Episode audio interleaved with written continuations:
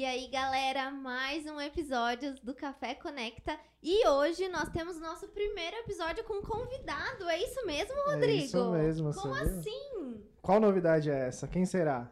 Então, não sei, eu tô aí querendo que você me apresente quem é essa pessoa, lógico. Eu, particularmente, estou muito feliz de ter essa pessoa aqui. É, não é só um dos meus melhores amigos, é um irmãozão meu. E, acima de tudo, é um puta empresário.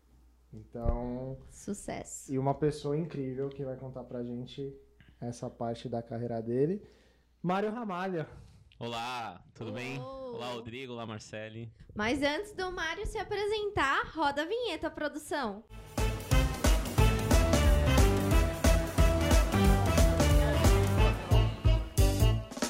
Mário, obrigado por estar aqui, por estar participando com a gente desse primeiro episódio do Café Conecta, né? Um, com, episódio, com, com convidado. Obrigado, Rodrigo. Obrigado para todo mundo aí que tá assistindo também. Marcele, adorei o convite.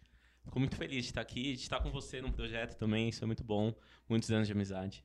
Que legal, Mário. Seja bem-vindo.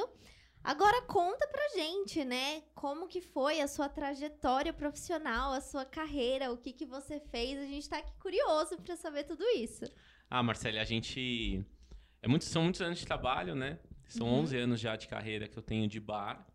E principalmente da Bartender Store, que é a empresa que eu fundei há 11 anos atrás. Não. Eu comecei muito novo no ramo de bar, no ramo de bebidas, como barback. Uhum. Sabe o que é barback? Não, o que seria, né, o barback? Explica aí pra gente. Barback é uma entrada da profissão de bartender. Ele, na verdade, é o ajudante do bartender. Então, Uhum. o barback ele serve para auxiliar não só corte de frutas, montagem de, de estação, limpeza de copos, mas ele fica ali responsável por manter a estação do bartender sempre eh, cheia de utensílios, cheia das bebidas, tudo reposto. Então, ele auxilia. Foi assim que eu comecei. Eu fiz o meu primeiro evento. Na verdade, minha história veio um pouco antes. Eu fazia design gráfico. Mentira E, que é, você fazia design. De de, faculdade. de faculdade. Eu, Não, eu fazia técnico de design gráfico. Mas- Era técnico de Mano, design gráfico. Eu não sabia. É. conheço e É, não sabia eu comecei assim, moleque, com design gráfico, querendo, com o sonho de ser designer. Legal. Então eu tinha um amigo, chama Garé, que é meu amigo até hoje, e num dia na aula ele falou: Mário, surgiu a oportunidade de você trabalhar.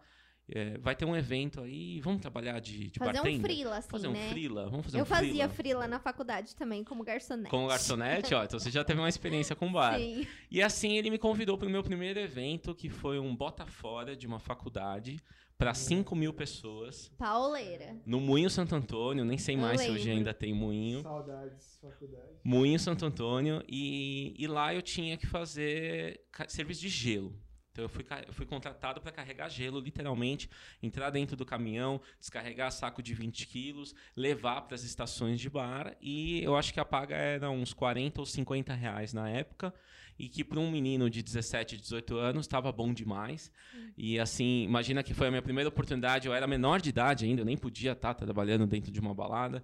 E era a minha oportunidade ali de conhecer o que que era esse mundo de um bota fora de faculdade e trabalhar. E aí, assim eu comecei a carregar gelo de um lado para o outro, de um lado para o outro. E aí me chamaram para entrar no bar. Eu falei, meu Deus. Não manjo nada, não sei fazer nada, mas vou, vamos lá, o que, que tem que fazer? Tinha que entregar cerveja. A única coisa que a gente precisava fazer era entregar a latinha de cerveja. Ainda que você começou bem, né? Porque quando eu fui garçonete, eu fui participar de um evento que me colocaram no bar e eu tinha que fazer drinks. E assim, eu não tinha conhecimento nenhum. Eu só falava, taca a vodka, taca a vodka que tá tudo certo. A cerveja até que foi um... É. Mais fácil, eu só princípio, precisava abrir a latinha, só que assim, sofri um pouquinho, porque só quem já trabalhou com isso sabe como dói enfiar a mão na tina de gelo pra você Sim. pegar uma lata de cerveja. Ficar abrindo lata de cerveja É, é, um eu- inferno. É um sofrimento. Não, e- assim, num churrasco tá ok, né? Não. Mas numa festa pra 5 mil pessoas é outra Cê- história, cê né? me lembrou que quando eu fiz São Judão, eu, eu entrei pra Atlética, né? Então, participava assim, e, e fomos pro bar. Foi indo pro bar, né? Não teve como Uhum. indo da- dessa influência. E a gente foi pra uns jogos universitários, que foi até onde eu e a Renata a gente ficou a primeira vez. É, chamava Gilmar, era na praia, e a gente foi trampar na balada, numa balada lá que é a Show do Maneva. Então toda a equipe da comissão dos jogos trabalhava. Mano, foi pro bar. Cara, ficar abrindo cerveja eu prefiro ficar fazendo drink, com certeza, fica- do que ficar abrindo a cerveja. Só- chega uma hora que sua mão, seu dedo, não. É não lesão de esforço mais. repetitivo isso, né? de verdade. ficar toda hora fazendo o mesmo movimento. E eu falo que assim, né, essa noite foi incrível pra mim porque eu passei por tudo numa noite só. Uhum. Eu fui pro caminhão do gelo, eu fui pra parte de cerveja e aí bombou o bar de drinks e falaram, Mário, vai lá. Porque eram vários bares, né? Para 5 mil pessoas não tem como, tem que ser vários bares. Mário, vai lá pro bar de drinks. E eu achava que nesse evento eu estaria do lado desse garé, que já tinha Aham. trabalhado. Eu nem encontrei com ele naquela noite. Eu falava, Garé, você não vai me deixar sozinho, né? Porque eu acho que quem vai a primeira vez tem todo um Sim. nervosismo, assim. E eu, e eu passei por isso, não só nesse evento, como em vários outros também. Aquela primeira vez, você fala, meu, eu vou errar o drink. Errei muito drink no começo. Uhum. E aí eu fui para um bar onde tinha que servir drinks, onde eu fiz o meu primeiro coquetel. E eu falo que, assim, primeiro coquetel a gente nunca esquece. Qual que é o primeiro coquetel? O meu primeiro coquetel foi o Morrito. Onde eu sou fã até hoje, assim. Era um E- bar de morritos. Porra, mas logo de cara o morrito. Logo de cara, o morrito, que é um que, pra quem não conhece, é um coquetel com rum, suco de limão, açúcar, hortelã e água com gás, bem refrescante e bem tradicional também. E aí eu aprendi a fazer um morrito e o morrito foi tranquilo pra fazer. assim. E aí, você acha que foi nesse momento que você se apaixonou ou ainda não? Ainda não. Na verdade, o evento acabou. Aham. Trabalhei 12 horas, gostei de ter trabalhado, mas começamos uma nova semana, a vida continua. Passou a semana, o Garé voltou pra mim na sala de aula, virou a carteira ali e falou assim: Mário, surgiu mais um evento. Primeira coisa que eu falei pra ele: Garé, deixa disso. Isso aí não vai dar em nada. Olha só, hoje eu tenho uma empresa de bartenders, eu tenho uma empresa de loja de utensílios de bar, enfim, a gente tem muita coisa que a gente vai falar aqui hoje. E, e eu virei pra ele e falei assim: não vai dar em nada. A gente tem que ser designer gráfico. O meu sonho era trabalhar. A gente tem que entrar numa papelaria, porque a construção era mais ou menos assim: a gente tem que entrar numa papelaria, começar a fazer alguns trabalhos gráficos que estavam rolando na época, pra Aham. entrar numa agência top de linha. Então, Esse larga. era o plano, Esse né? é o plano. Larga essa parada de bartender que é só zoeira, você só tá querendo ir pra zoar, Pegar umas menininhas. pra conhecer o pessoal, pra ir pra balada, escutar um som e Ganhar, ganhar, ganhar, um dinheiro, ganhar um né? né? O extra ajudava muito. E então esquece isso. E aí, só que a vida me, me manteve ali. Então a gente também tem que agradecer o Baré, né? Com certeza, com certeza, com certeza. Obrigado, Garé, Garé. obrigado, Garé. Se estiver assistindo, que você me deu essa força logo no início e me manteve no mudou a bar. vida. Garé mudou a vida de muitas pessoas. Com certeza, com certeza. E hoje ele é bartender, ele tem empresa também disso. E é legal que hoje a gente se encontra né, nas rodas aí de bate-papo. E eu sempre lembro dessa, dessa história. Eu- E aí eu comecei no ramo de bar. Eu Marcele. acho que uma coisa legal da gente falar dessa parte do Garé é que, às vezes, a gente não consegue enxergar o nosso potencial em algumas. Né, em alguns caminhos, em algumas profissões, mas sempre tem aquela pessoa que fala: ai, vamos fazer tal coisa, vamos experimentar tal coisa, e a gente precisa dar mais valor a essas opiniões que vêm de fora, de pessoas que nos incentivam a realmente pensar fora da caixa. Porque hoje, quando a gente olha a sua história, talvez nada disso teria acontecido se não fosse ele, sim, né? Sim, e também nós estarmos abertos Sim. às novas oportunidades, porque isso apareceu ao longo de toda a minha vida. E se eu tivesse fechado para falar, não, não é isso que eu quero, ou com a cabeça muito fechada, com certeza eu não ia ter olhado e visto essas chances que surgiram. Então você está aberto a novas experiências, sabe? Que conheça o que você quer conhecer, mas abre outros assuntos, abre outros nichos, converse com pessoas que têm opiniões diferentes de você, porque com certeza essas opiniões elas vão servir em algum momento da sua vida. Como hoje, quando eu faço um coquetel ou hoje na minha empresa, o designer gráfico que eu fiz eu não larguei. Claro. O logotipo da Bartender Store foi eu que desenhei, que desenvolvi. Então assim, quando eu construo um coquetel, eu venho com as coisas que eu aprendi lá muitos anos atrás. Então nada, nada, nada se perde nesse sentido. Mas aí eu entrei no ramo do bar, peguei muito gosto por isso.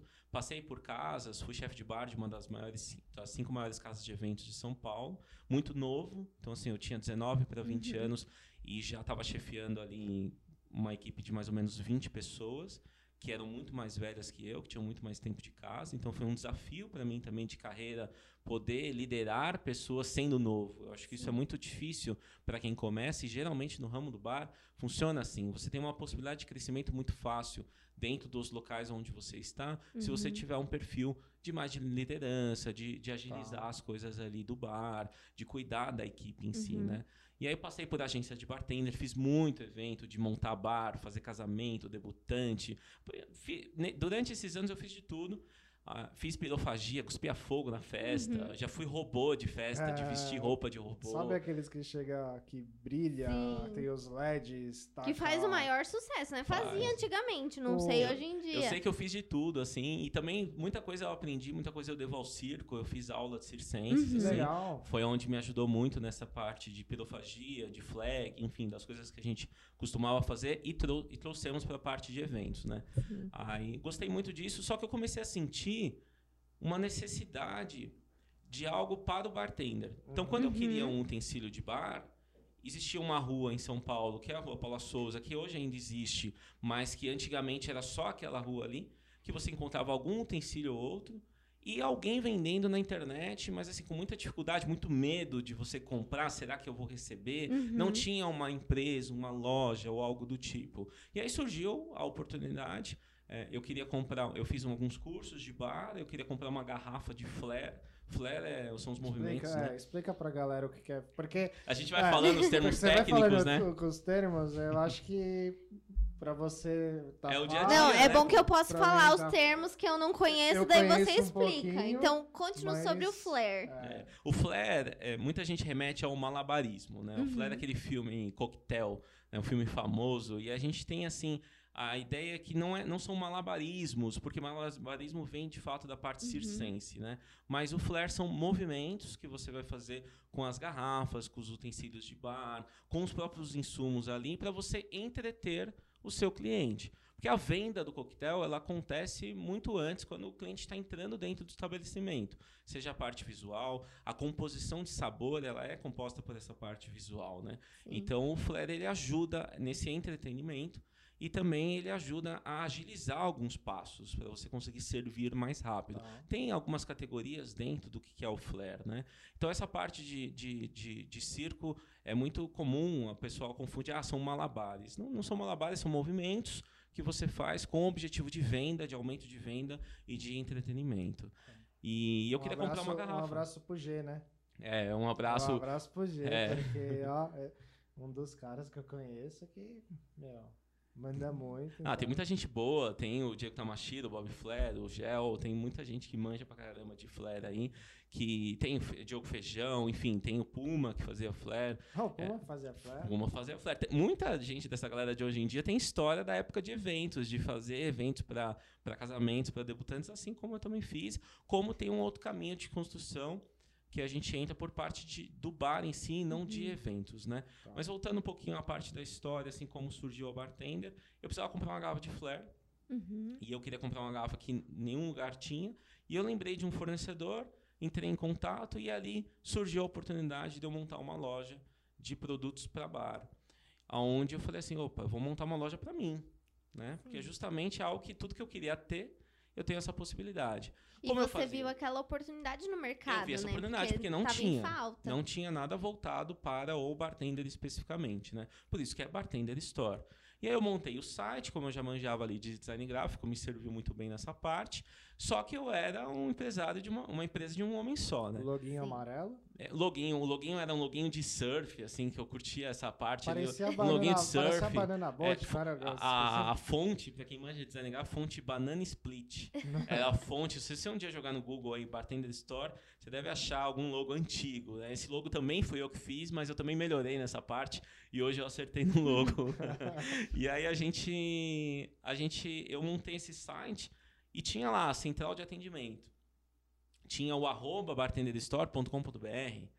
Então era diferente, não era aquele. Eu atendia no MSN na época, eu atendia no Orkut na época. Nossa, é, quando a gente pensa, né, é antigo, né, É, MSN, Orkut. Eu acho que muita gente de agora, Não né, esses sabe. jovens aí de- Nem dos sabe, anos nem 2000 nem, sabe. sabem o que, que é MSN, Orkut. e com a pandemia, assim, o e-commerce ele ficou muito mais difundido. Hoje em Com dia as pessoas certeza. têm muito mais confiança e tranquilidade de comprar na internet. Mas há 10 anos atrás não tinha Não isso. tinha, assim. imagina, Eram pouquíssimas lojas virtuais, eram pouquíssimas oportunidades de entrada ali, as pessoas tinham muito medo de não receber. Você tinha que trabalhar vários banners na loja de falar, olha, compra garantida, você vai receber, você pode estornar, enfim, a gente tinha que fazer um trabalho muito grande para a internet. Então o MSN ajudou muito na época, o Orkut ajudou muito, mas eu tentei dar uma profissionalizada. Então você tinha ali a central de atendimento, era uma foto de uma menina com headset, um headphone, que estaria disposta a te atender a qualquer hora que você ligasse, sete dias por semana, 24 horas por dia. Só que essa menina aí era eu na sala, na, na cozinha de casa, de pijama, e eu atendia o telefone do meu cliente. E assim eu comecei a atender alguns clientes, eu encontrava algumas pessoas no metrô, eu ainda tinha algo muito informal. Tá. Uhum. Porque eu trabalhava como chefe de bar. Eu já tinha uma estabilidade ali, eu já ganhava bem para um menino de 19 anos. Mário, uma dúvida. Você chegou a trabalhar no, na área do design gráfico ou não? Você Cheguei já a foi. vender cartão de visita, flyer, folder, fiz folder para balada, fiz muito flyer para divulgação de balada, Aham. de, de edição assim de flyers, isso eu fiz bastante. Mas aí depois você já foi logo Depois eu já bar. entrei no bar e assim, o crescimento é muito rápido para quem quer trabalhar mesmo, para quem está disposto, porque é- são muitas horas, trabalhar à noite é muito cansativo. Uhum. E aí chegou no momento que eu tive que tomar uma decisão que eu acho que foi o primeiro ponto de virada da minha vida, assim, que foi quando eu estava já como chefe de bar, com possibilidade de crescimento no local que eu estava, ganhando bem, e eu tinha uma, uma, uma ideia, ou eu continuo aqui, ou eu vou empreender. Sim. Só que assim, eu ganharia 10 vezes menos empreendendo. Uhum. Eu lembro que, assim, eu tô falando disso na época, vai, eu devia ganhar uns, com 19 anos, uns 3 mil reais na época, 10 anos atrás, Uhum. e eu poderia ganhar 300 reais aqui com a Bartender História ali, que ainda eu teria que reinvestir, né? Então, Sim. então foi essa, Que eu, esse, eu esse acho que é o grande lema do empreendedor no geral, né? É o grande você dilema. largar um, um fixo daquele momento para você investir na escalabilidade do futuro. Total. E, e como que foi essa decisão, assim, pra você? Porque é, é difícil, né? Por mais que a gente pense no longo prazo, No a- a- curto tá no ali. curto é difícil tomar essa decisão. É, é difícil porque você é o trocar o certo pelo duvidoso. Sim. entendeu? É total trocar o certo pelo duvidoso. Mas aí eu acho que vem, assim, o- vem esse espírito de empreender, Uhum. vem esse prazer por isso, porque eu já tive experiências de CLT, é, já tinha trabalhado, durou 45 dias meu contrato, só tem uma assinatura de carteira que foi isso. Aham. E eu falei, puxa, não, não, não é pra mim, não é minha vibe. Mas por que E- que você viu que não era sua vibe? Ah, Rodrigo, eu vi que eu tinha algumas ideias do negócio que já estavam travadas logo no início, assim, nos meus primeiros 20 dias eu comecei a dar algumas ideias onde eu trabalhava e eu não tinha Uhum. espaço. Eu falei, eu não consigo trabalhar assim, né? Eu não consigo, não, eu sou um cara criativo, eu gosto de inovar.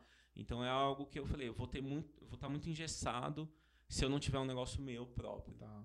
E quando eu estava trabalhando com bar, que eu decidi parar com essa parte de, de trabalhar para os outros, como chefe de bar, por exemplo, foi porque o meu telefone estava tocando muito, né? Uhum. Porque é- era SMS na época, né? Não tinha WhatsApp. Então tocava, mandava mensagem de SMS e começou a atrapalhar o trabalho. Uhum. Né? Meu, meu chefe, na época, muito gente boa, sempre tive pessoas muito bacanas, assim, para quem eu trabalhei, o Júlio, um chefe de bar famoso hoje em dia, o Ricardo Lyon também foram meus primeiros chefes, me ensinaram muito nessa época. A gente aprende muito, por isso que hoje eu gosto de ensinar, porque eu Uhum. tive pessoas muito boas que me ensinaram muita coisa, então eu gosto de repassar isso sempre para frente, né? E aí, o telefone tocando, tocando, tocando, eu falei, poxa, não, não dá. Eu vou ter E- que escolher. E acho que um ponto legal aí dessa diferença entre o empreendedorismo e o profissional que trabalha em uma empresa é que quando né, é uma pessoa que já tem essa mentalidade muito da inovação, muito da criatividade, você chega num ambiente da empresa, às vezes é muito travado para você trazer novas ideias, novos processos, novas coisas para você construir. E, e a pessoa criativa, a pessoa que empreende, tá sempre com um milhão de projetos na cabeça. E aí é como se você colocasse um passarinho dentro da gaiola que não pode voar. Aí, e tem muito gestor hoje em dia que ainda fica com aquela, com aquela preocupação de vou perder meu cargo. Vou perder meu E aí cargo, começa sim. a podar a pessoa, começa a fazer essa. cortar. E aí você perde um potencial, né? Perde um potencial de, de coisas boas que poderiam ser agregadas para a empresa também. É, porque quando, quando você está dentro de um negócio, assim, eu, eu entendo o lado do gestor e da equipe que já está na empresa, porque quando você está dentro do negócio, você, você vê só aquele cenário. Né? Quando uma pessoa chega de fora, ela vê um cenário totalmente novo que você não estava vendo. Uhum. Então é muito difícil você aceitar essa mentalidade, você poder aceitar uma opinião de alguém que acabou de chegar. Sim. Então é muito comum hoje, tem empresas e empresas, mas é muito comum você ver na empresa, meu, você está se falando aí? Você acabou de chegar, não sabe É. de nada, você pegou o bonde andando. E na verdade não é bem isso. Às vezes alguém de fora já Sim. traz uma, uma informação muito nova para a Claro. gente poder, poder trabalhar, né?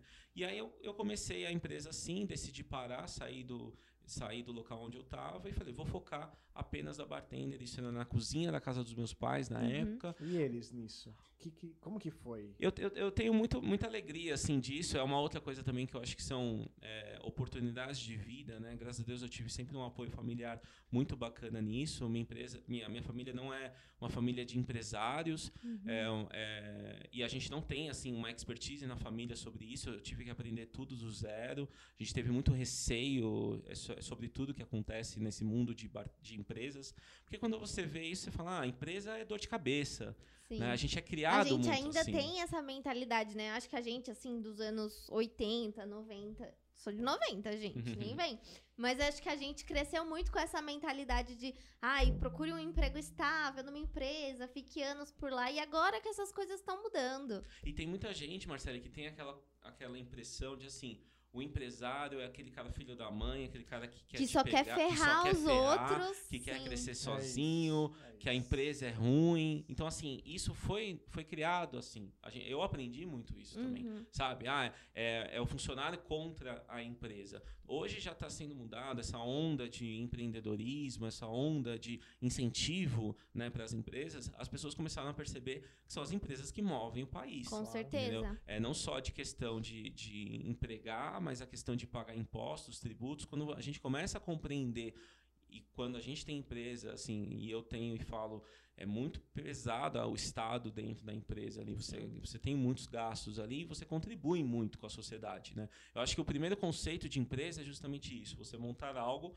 que contribua com a sociedade de alguma forma. Uhum. Seja por uma dor, seja um benefício, mas você está contribuindo com, com a sociedade que você trabalha. Legal. E aí, os meus pais sempre me apoiaram muito bem. É, eu, eu acabei trazendo eles para dentro do cenário. Todo mundo, na verdade, é quase uma esponja, assim. Todo mundo que começa a conhecer o ecossistema. Hoje em dia é um ecossistema a Bartender Store, né? Todo mundo que começa a conhecer, a gente começa a sugar e vir Uhum. para É dentro do time. É. É, E, É e apaixonante. isso, Parada é louca. E, É e essa louco. questão é que porque reflete a sua paixão pelo Sim, negócio, é né? louco. Então reflete a sua paixão e, e mostra que, gente, eu acredito, aí todo mundo passa a acreditar e passa a ver que faz a diferença, né? Sim. Eu não E tenho na- então, na época era eu, depois fui, fui eu, minha mãe veio me ajudar um pouquinho, meu pai estava um tempo desempregado, veio ajudar, hoje em dia é meu sócio, trabalhou muitos anos sem salário, como eu também trabalhei sem salário, é normal, os primeiros dois, três anos de empresa ali, você...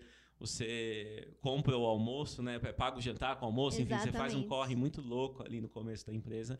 E foi isso que eu vivenciei até ter o primeiro colaborador. Que eu também Uhum. tinha esse medo, né? Não pode contratar, sabe? Você não pode contratar, o encargo é muito alto, um dia A você vai ser responsabilidade. a, res- a responsabilidade você vai ser processado, Sim. com certeza. É, parecia que você estava assinando a carteira e assinando já com o advogado, sabe? Uhum. Então eu tinha esse preconceito.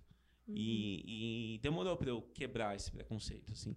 Aí, hoje em dia são 34 colaboradores. A gente tem um plano de expansão até dezembro, estaremos com 50, todos. CLTs, todos com carteira assinada. Então isso é uma mudança de mentalidade que possibilitou a bartender chegar hoje onde chegou. Isso é muito, Muito louco. bom. né? É, É, justamente isso. É louco porque, assim, eu conheço o Mário desde 2014. Então, hoje você vai... Hoje a Bartender tá com duas lojas Sim. físicas, né? E a- eu voltei a ir na do Tatuapé faz um mês e pouco, né? Sim. Quando eu fui, eu tomei um susto. É que foi assim, Marcelo. É, to- toda a minha história é assim, né? O primeiro a cozinha de casa começou a ficar muito cheia. Aí, de repente, eu fui para um primeiro escritório. Eu lembro que custava 600 reais. Eu dividia entre eu e uma outra empresa, que aí era uma sala para mim, uma Uhum. sala para eles e uma sala conjunta. A minha primeira estante foi uma estante que eu comprei no Carrefour, estante de plástico, acho que eu paguei 30 e poucos reais na época, e todo o meu portfólio de produtos cabia ali. Então tem fotos hoje em dia assim que eu posto muito sobre isso, fotos dessa época, né? Foi meu primeiro escritório, primeiro boleto que eu tive que pagar no, no meu Olha nome, só. o aluguel, esse medo de você não ter esse dinheiro para pagar. Então eu falava assim, meu, se der, se der algum BO, eu volto para os eventos e banco ali o que, que eu Sim. gastando aqui. Então meu, meu, meu plano B era sempre voltar para os eventos para fazer alguma coisa ali na Ah. parte disso. E aí o passo a passo, como quando o Rodrigo foi, ficou surpreso agora que ele voltou, é porque eu sempre fui escalando. Então desse primeiro escritório, que era uma sala dividida com uma empresa, eu passei um ano. Depois eu fui um ano para o bairro do Belém, aqui em São Uhum. Paulo, onde já era uma casa e onde já tinha a possibilidade de ter uma salinha de aula para cinco pessoas. Cabia uma mesa eh, de bar com quatro cadeiras ali e o balcão do professor. Depois de um ano ali, eu fui para uma outra casa. Depois eu fui para onde hoje é a sede do, do Tatuapé. E aí, na pandemia, a gente abriu o Pinheiros, a loja de Pinheiros. Foi até um. Ninguém esperava essa pandemia, né? Então, em 2019, final de 2019, eu decido abrir uma segunda loja. Eu acho que é o time de abrir. Abro essa segunda loja, a gente reforma, era uma lanchonete na época, estava detonada, uma rede de franquia. E aí a gente ficou outubro, no- não, a gente ficou novembro, dezembro e janeiro reformando. Refizemos a loja toda, abrimos em fevereiro, fechamos em março. Nossa. É. Março E, chegou. e como foi esse baque aí da pandemia? É, ninguém, bom, ninguém esperava, né? Com certeza isso não se espera. E aí a gente rodou um mês super bem, era super novidade no mercado, uma loja de, em Pinheiros. Lindona. Pinheiros é uma Uhum. região que tem muitos bares e restaurantes que já compravam conosco Sim. no Tatuapé, mas ainda era longe e tal. E tinha a questão da experiência do cliente no Tatuapé, era uma casa, era tipo um showroom, a galera tinha que tocar a campainha para entrar. E a gente achava que isso era o máximo, porque assim, muita gente tocava a campainha para Uhum. entrar. Entrava no Olha- corredor. Olha como é um corredor pequeno, o pessoal ficava meio com receio quando Tipo chegava dentro- exclusivo, é, né? tipo, um exclusivo, atendimento showroom e tal. A assim. gente achava isso muito massa, assim, na época, tanto que eu fiquei uns seis anos Que nesse, era muito massa. era muito legal. Era a muito gente legal. ficou uns seis anos, assim, nesse perfil, porque já tava dando certo. E eu pensava, pô, o time que tá ganhando, eu não, Não, vou mexe, mexer. sim. E aí começou essa questão. Aí eu falei assim, tá, vamos abrir uma- a primeira loja de rua ali, pro curioso que tá passando, que quer saber sobre coquetelaria, que quer fazer drink, pegar e entrar. Então, no primeiro mês foi um sucesso, assim, a loja estava sempre cheia, suprindo as expectativas que a gente tinha. E aí veio a pandemia e literalmente, assim, ali virou uma terra de ninguém, virou um deserto, assim, todos os bares e restaurantes fechados, a gente, todo mundo teve que baixar a porta e para Bartender Store não tinha jeitinho ali, então a gente Sim. não quis assim, ah, não, vamos deixar meia porta, bate e passa por baixo, como a Uhum. gente viu muitas empresas tendo que fazer e eu, não é questão a gente não tá aqui, eu não tô aqui para julgar, Sim. até porque Sim. tem gente que tem que sobreviver do negócio. Então, mas ali eu optei mesmo por fechar 100%. Então nós abaixamos a porta, levamos os colaboradores para a unidade do Tatuapé, Uhum. relocamos e eu juntei o time e falei, galera, ferrou, né, tá com pandemia, a gente acabou de ter um investimento muito alto lá na loja de Pinheiros, mas uma co- coisa que eu garanto para vocês é o seguinte, ninguém vai ser mandado embora por corte de custos. Nem que eu tiver que tirar do meu bolso, ou tiver que vender carro, ou tiver que seja o que for, eu não vou dispensar ninguém. Porque, assim, é uma galera que tá do meu lado há muito tempo. Sim. assim. Eu, eu, eu amo a galera ali, porque, tipo, eu só cheguei onde eu cheguei justamente por causa deles, porque sozinho não ia dar. Eu não tem três, quatro, cinco Marios, assim. Então é, é esse time que tava ali. Nossa, E- mas e se Mário? tivesse, meu Deus. ia ser muito louco. Nossa, Ia ser muito louco. Como, como que foi, assim, pra você, com estando à frente do negócio, numa situação tão difícil como essa, você pegar e falar, gente, calma que eu tô tomando conta, vai dar tudo certo, porque a gente sempre fala que aquele capitão é o último a sair do barco, né? Mas é muito difícil ser o capitão nessas Sim, horas, né? sim. Então, como que foi pra você toda essa pressão de que você não sabe o que tá acontecendo, o que, que vai acontecer, como que vai ser, mas, gente, eu tô aqui assumindo, tamo junto. Como que foi isso? Não foi fácil. Não adianta eu chegar aqui e falar, ah, foi super de boa. Não, foi muito difícil, Marcelo. E assim, eu digo que a, a eu, eu não fiz faculdade, depois do técnico, eu não entrei logo numa faculdade. é, e hoje eu estou fazendo, justamente, eu fiz um caminho contrário. E. E, me- e- eu tive muito, mu- muita dificuldade assim nessa parte de, de lidar com, com essa responsabilidade grande. Na época, quando eu comecei, era só eu. Uhum. Era eu e mais uma pessoa, mais duas. É diferente. Se desse errado, dava errado pra mim. Sim. Eu voltaria ali a fazer eventos e acabou. Quando você chega a ter ali 34, 35 pessoas trabalhando, o negócio são 35 famílias. Então a Não é responsabilidade uma ali. pessoa, né? Tem as pessoas por trás dessa pessoa também. a responsabilidade ali, assim, de pessoas diretas e indiretas trabalhando foi muito, muito trash, assim, para mim segurar es- esse negócio. E a questão da faculdade, eu falo que a Bartender História, ela é minha faculdade diária. Então, a cada dia, eu tenho que me desenvolver. A cada dia que a empresa cresce, eu tenho que crescer. E eu sempre entendo assim, eu tenho que estar à frente para conseguir trazer a empresa. Então, toda dificuldade ali, eu falo, eu vou estudar, eu vou aprender para conseguir trazer esse time todo junto comigo. E aí foi quando eu tive que, que segurar muito, muito medo, assim, que dá de você dispensar as pessoas e tal. E eu garanti para eles, a gente não vai mandar embora ninguém por questão de corte de gastos. A gente pode cortar qualquer outra coisa, menos o time. É, só sairão pessoas por questões técnicas ali. Na época até o ministro usava esse termo, né? Uhum. Questões técnicas, né? A gente brincou muito com isso. E eu falei, só vai ser dispensado alguém que não tiver de fato trampando, Uhum. como a gente fez muita troca de time. Então, assim, na Uhum. época, nin- o time nunca diminuiu, o time só trocou e foi aumentando ali nessa questão de pandemia. É, Mas foi muito difícil, assim, eu, eu, eu mesmo não dormia. Quem me conhece no dia a dia sabe que eu gosto muito ali do dia a dia da bartender Uhum. e eu estou lá de fato, assim, eu sou muitas vezes é 24 horas, assim, você não consegue desligar. Eu não consigo desligar a chave às 18 e acabou, assim. Quando você empreende, minha cabeça ela tá ali sete dias por Sim. semana. As- é, eu curto muito, tenho hoje em dia consigo hoje em dia ter o meu tempo, ter meus hobbies, mas ao mesmo tempo que eu tô viajando para algum hobby, eu tô pensando na bartender, tô tentando Eu ter acho que eu tô ideia. começando a te entender, sabia? É, não, não sei você, É, mas eu tô começando a É, é entender. complicado quando os seus hobbies eles acabam virando o seu business, né? Porque daí você fica naquelas de minha vida, meu trabalho e, e até que ponto é cada um, né? Isso, isso é bem complicado. Acaba o final de semana, Acaba né? o final de Acaba semana. descanso. E nessa época de pandemia, assim, eu- tive várias noites em claro, de fato, assim, com. Eu não digo com, com medo, mas a dúvida do próximo dia, sabe? Sim. O que, que a gente vai fazer agora? É porque ficou muito incerto, Ficou né? muito a gente incerto. ficou de mãos atadas com relação a planejar. Veio a pandemia, a gente tinha. Cada um tinha seus planos, o que queria fazer, o, como que ia fazer.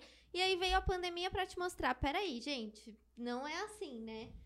Não, não vai funcionar muito do que você tava planejando. É. E- Então, esse foi o grande desafio pra todo mundo. E quem conhece o Mara há mais tempo, ele fala de hobby e tal, isso é hoje. Isso ele faz É. hoje.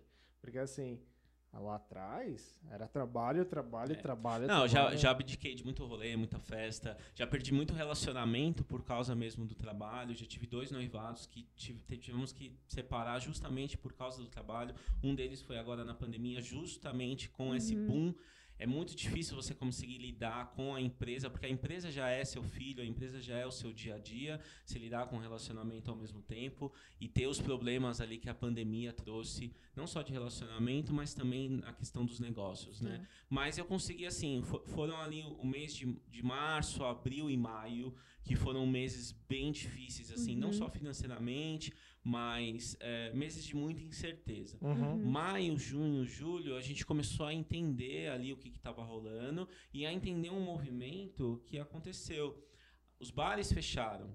E os bares também se reinventaram, começaram a fazer drinks delivery, começaram a fazer um monte de outras coisas. A gente também teve que se reinventar. E aí eu percebi que aquele casal, aquele senhor, aquela senhora que gostava de ir no bar e tomar um Negroni, por exemplo, Uhum. ele foi impossibilitado disso. Só que ele queria tomar um Negroni. Uhum. Onde ele pegou e falou assim: peraí, o que, que eu tenho em casa?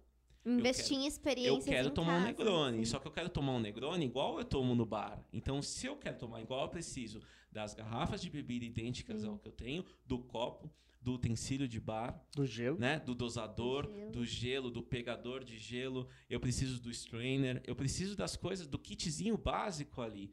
E eu também preciso aprender a fazer. Preciso saber fazer um Negroni. Aonde a Bartender Store foi essa, esse caminho que a gente seguiu para falar assim, a galera quer aprender a fazer em casa. O pessoal quer fazer drinks em casa. O bartender também quer continuar aprendendo. Ele não quer perder esse, é, enferrujar ali ao longo desse tempo. E aí eu vim com esse trabalho de faça seus coquetéis na sua casa, da, com a mesma qualidade de bar e restaurante. Que legal. Né? A gente também continuou com o suporte ali para bares e restaurantes, que a gente sempre teve muita parceria e muita Legal. amizade com eles ali. Então a gente continuou trabalhando em conjunto com eles. Nessas ideias que eles fizeram de delivery, eh, muitos bartenders fizeram kits para poder bancar os seus custos, né? Porque o bartender. Muitos são CLT, mas muitos são freela. Então, eles Sim. também dependiam e não tinha aquele negócio, uma estabilidade financeira, né? Então, tem muitos bartenders que procuraram a gente para montar kits, Uhum. para precisar desse apoio da Bartender Store ali, Uhum. para que as pessoas pudessem também continuar consumindo e eles pudessem ter essa renda. Aí em agosto eu reabri Pinheiros.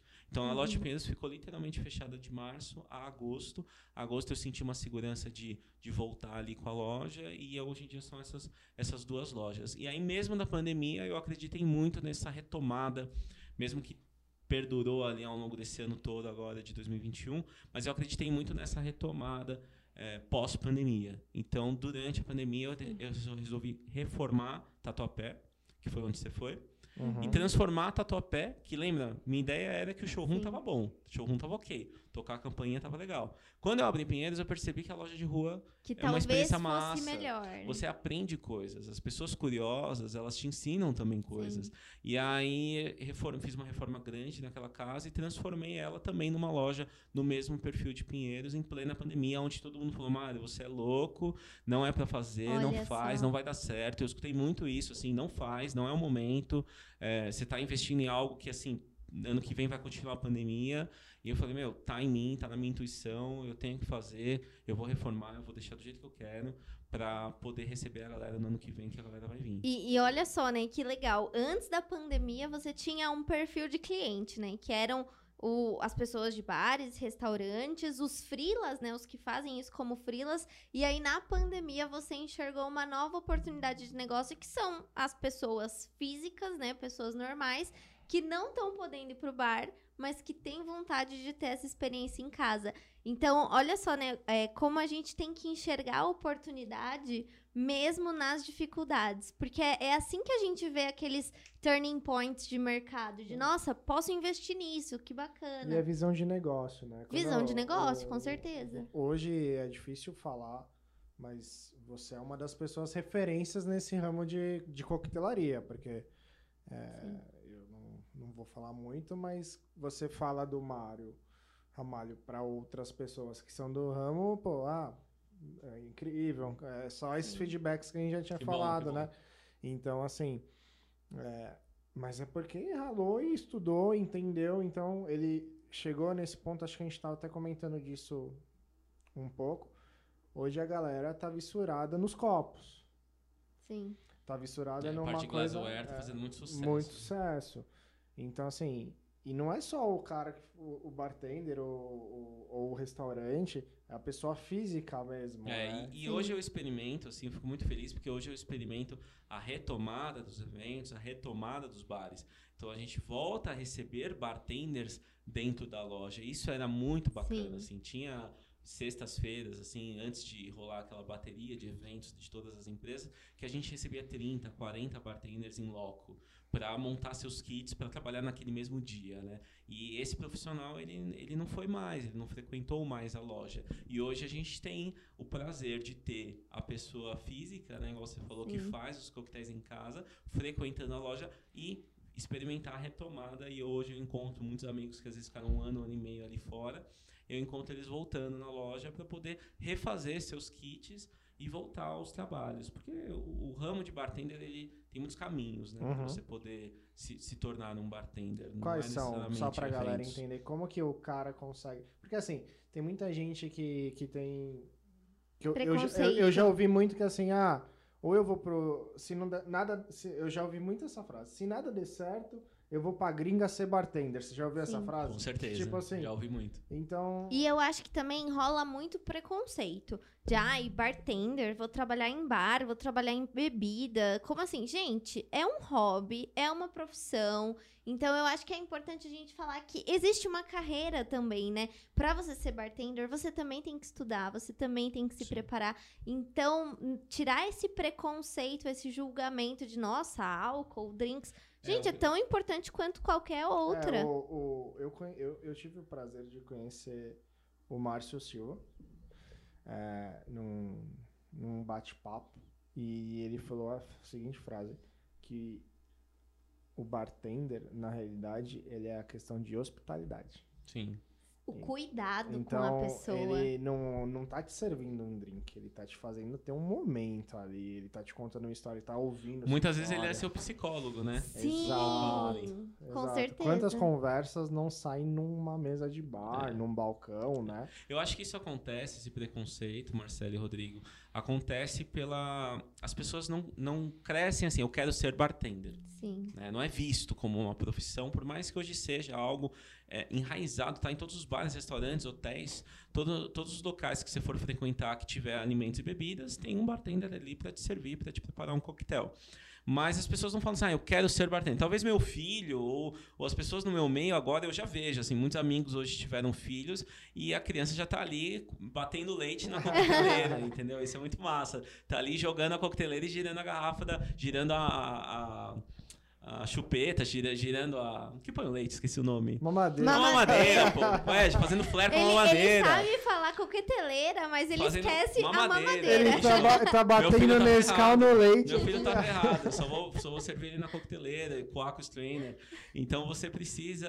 Você não, você- talvez hoje sim, hoje eles encarem isso como uma profissão. Porque hoje nós temos bartenders ganhando salários de gerentes de, de, de banco. Então hoje você não precisa mais. Antigamente era assim: eu vou ser bartender até conseguir um trabalho de CLT. Uhum. Consegui um trabalho de CLT, eu saio. Então o cara queria ir para administrativo, queria trabalhar num balcão de banco, alguma coisa do tipo, e fazia o bartender para pagar a faculdade.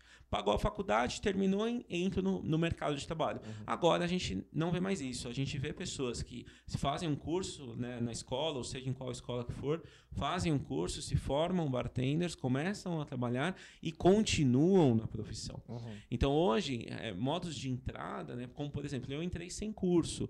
Eu tive uma dificuldade com isso, porque eu não sabia nem a quantidade de gelo que eu tinha que pegar para colocar dentro da coqueteleira. Mas é muito comum hoje em dia as pessoas começarem assim, seja numa barraquinha de praia, seja num evento, e você começa a trabalhar na área. Você pode seguir bar, o ramo de restaurante mesmo, tá atrás de uma barra, que é muito importante. Nessa escala, você pode virar bartender nível 1, nível 2, que ali tem as diferenciações. Você geralmente vai começar como barback. Muita gente que eu recebo na escola quer aprender a profissão para fazer um intercâmbio, por exemplo. Então é importante dizer que existe sim essa possibilidade de você ir lá para fora trabalhar como bartender, mas que muitas vezes você vai começar trabalhando como lavador de copos. Então, muita gente acha que sair de um curso de bartender eu já vou entrar atrás da barra como chefe de bar. Não é assim que funciona, tá? Você sai do curso preparado, mas você tem que quebrar gelo, como eu quebrei muito gelo, bati muito gelo, limpar muito chão de bar, tirar muita grade de chão de bar para fazer a lavagem ali de madrugada. Então, é, esse trabalho sempre vai O rolar. cara não vai chegar na gringa e falar assim, eu sei fazer caipirinha e Tchau, arrumar um trampo. Tchau. Não, você vai bar, lavar né? copo, você vai lavar prato para ter a oportunidade de estar como barback, para depois você entrar como, como bartender. É a importância de você ter a humildade de começar de baixo, né? Sim. Tipo, eu sei isso, mas eu sei que eu preciso aprender muito mais. Então, ok, eu vou começar de onde eu preciso, realmente. É, as pessoas querem já. come- O status da internet, o Instagram, as pessoas Sim. querem já começar é, no top ali, sabe? Já querem. Não, eu já quero fazer a defumação de um coquetel, eu já quero fazer gelo. Sim. As pessoas só falam assim, eu quero isso, isso e isso. Não, peraí. É, você tem que pegar o pacote, pacote completo, sabe? Não tem As como você pessoas escolher só a acham que parte você boa. começa estourado, É, né? Que é quem assim. tá fazendo sucesso, nossa, começou estourado já. E não, tem uma super trajetória Tem. por trás, né? Tem tantas coisas que você aprendeu ao longo do processo. Mas, Mas- isso é em tudo, né? Sim, Isso é em tudo. tudo. Não, Em com tudo, certeza, em em tudo. tudo. Na vida, em qualquer profissão. Eu acredito não só quero ser bartender, qualquer lugar você tem que se dedicar ao máximo que você puder. E, e sabe o que eu tenho visto muito? As pessoas querem receita de bolo. Então é assim, nossa, como que você conseguiu fazer tal coisa? Me explica o passo a passo do que você fez. Gente, a gente pode dar o passo a passo. Eu adoro ensinar as pessoas.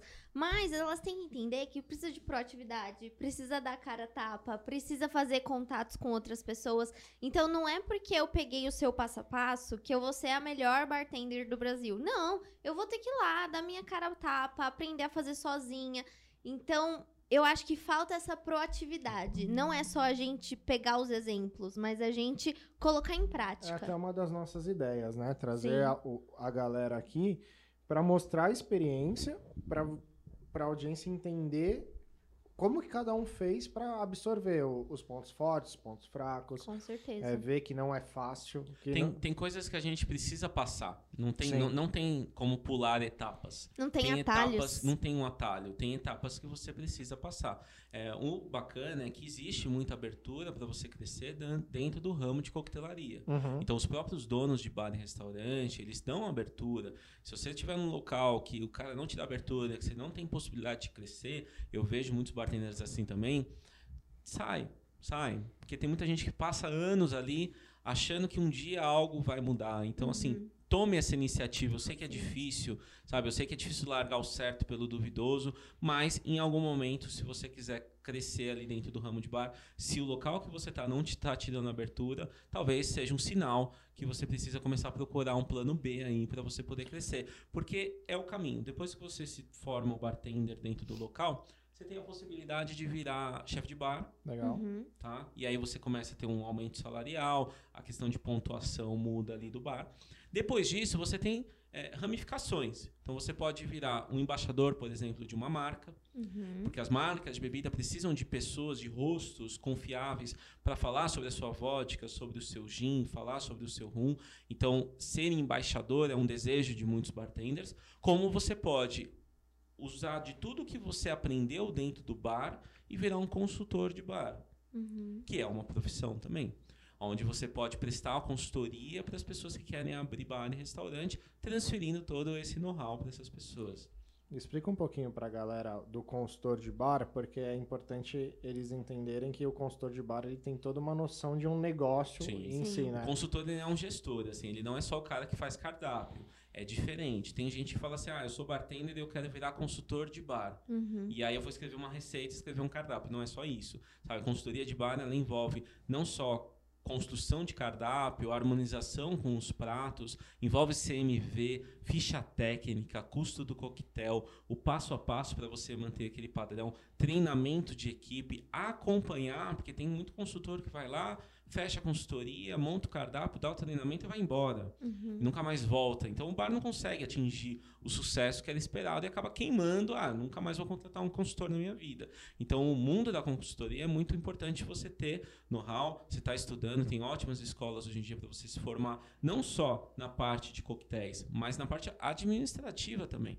Porque você vai precisar unir isso. Às vezes o bartender ele fica muito na questão da receita.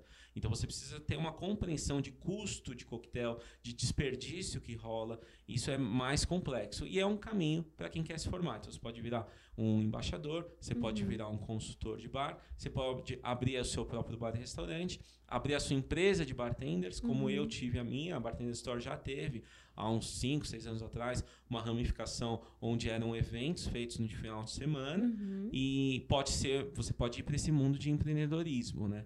E aí trabalhar nessa parte também. Então é bem amplo o que você consegue fazer dentro do ramo de bartender, dentro do ramo de coquetelaria.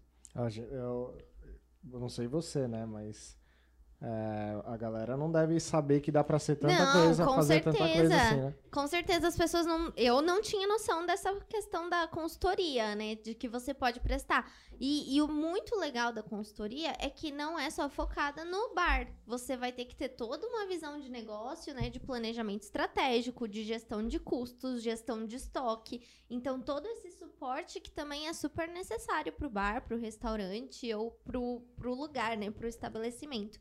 E eu acho muito legal a gente trazer essa visão, porque, de novo, as pessoas têm aquela visão muito simplista de nossa, só faz drink. E, gente, por trás do drink tem tantas outras coisas. E para fazer um simples drink, né, entre muitas aspas, tem muito conhecimento envolvido. Vocês dois sabem que não é só tacar vodka igual eu fiz lá. Tem muita coisa, é a dosagem do gelo, a qualidade dos produtos que você vai usar, né? Quais são os diferentes drinks que a pessoa quer. E fora essa questão da consultoria mais psicológica de ser, né? Que o Sim. bartender tá lá, chega uma pessoa reclamando da vida, falando do trabalho, do relacionamento, e que daí vocês sempre estão lá pra conversar com a pessoa. É, eu acho que tudo começa pelo, pela pela hospitalidade, como o Marcilva falou. É, você receber bem. Eu bato muito na questão do sorriso, sabe? Eu acho que o, o sorriso abre portas e abre mesmo. Então, todo bartender, na hora que vai lá bater, é, bater o seu coquetel, fazer o seu shake, Nossa, eu falo, sempre- dá um sorrisão. Então, nos isso. cursos, dá um sorriso. E a parte de cursos, é, eu gosto muito assim dessa etapa. Estou há dois anos sem dar aulas, infelizmente, por causa da pandemia. É, Montei uma equipe de professores muito bacanas que me acompanham esses anos na, na Bartender. A gente recebe alunos de fora. Isso é muito legal, assim, pessoas que viajam horas e horas de avião, vêm do Nordeste, vêm muito longe, assim, se hospedam aqui, fazem um curso e vão embora. Vêm buscar conhecimento. Mário, mas você não tinha citado essa parte ainda. Então a Bartender Store também tem uma vertente para cursos Sim. e, e educação. Sim. Como que funciona?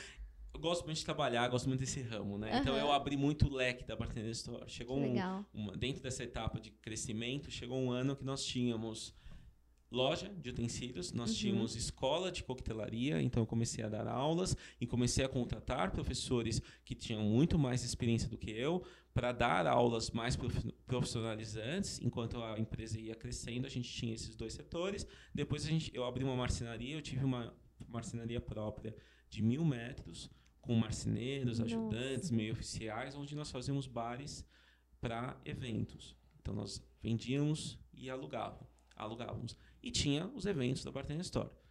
Então isso começou a me deixar louco. Eu tinha 25 anos, vários setores. No final de semana eu tinha quatro festas, estava tendo dois cursos ao mesmo tempo, porque eu tinha duas salas de aula.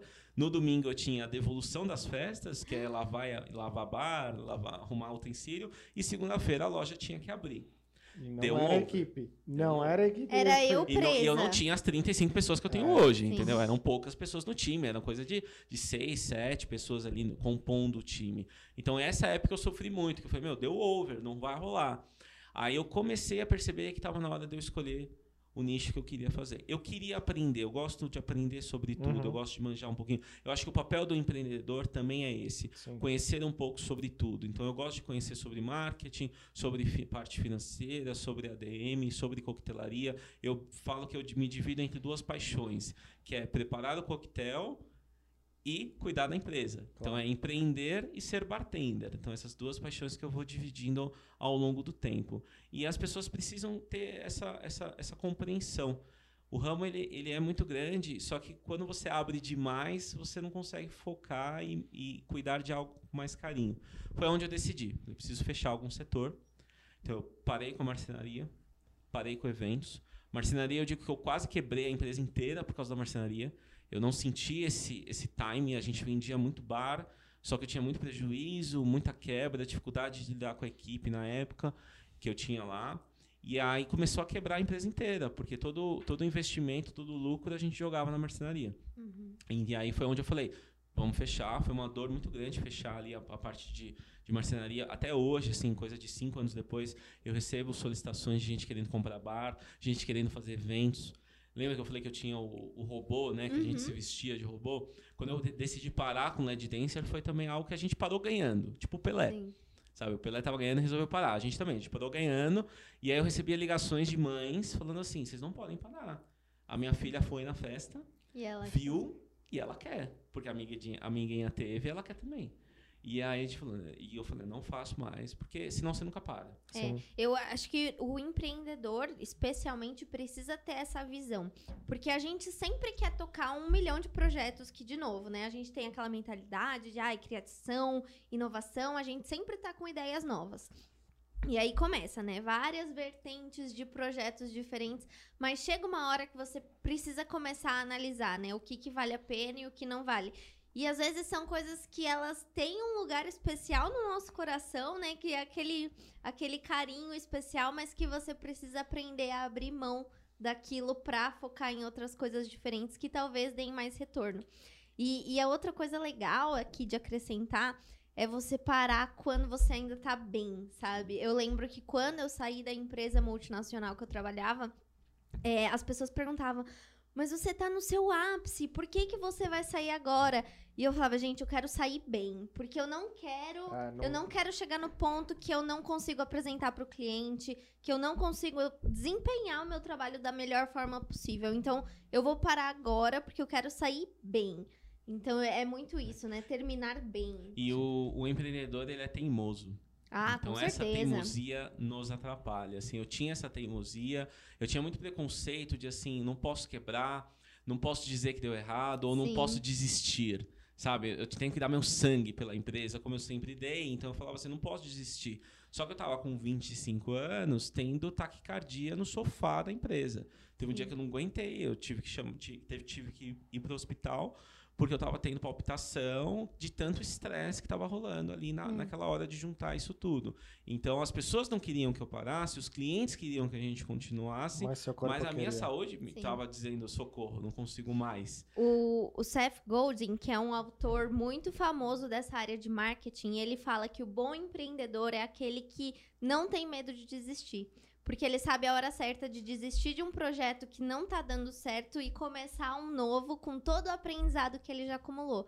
Então é muito isso, né? É, eu falo muito que em alguns momentos desistir não pode ser uma opção. Porque tem coisa que a gente precisa terminar e pronto. Pra mim foi muito isso na faculdade.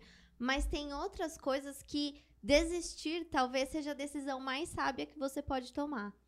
Você tem que ter essa coragem e eu, eu vou te falar, Marcelinho, eu não me arrependo Uhum. de ter passado por isso, porque de fato tudo isso serviu como know-how. Tanto que hoje eu dou treinamentos de como montar uma empresa de bar para eventos, porque eu já vivi isso Uhum. em todas as suas etapas. Então isso eu não me arrependo, como eu não me arrependo de ter parado. Sim. Porque isso possibilitou eu focar nos utensílios de bar, na loja. E aí, assim, na época a gente tinha 10 funcionários e saltou para 20, de 20 para 25, de 25 para 30. Então isso, isso foi assim, foquei.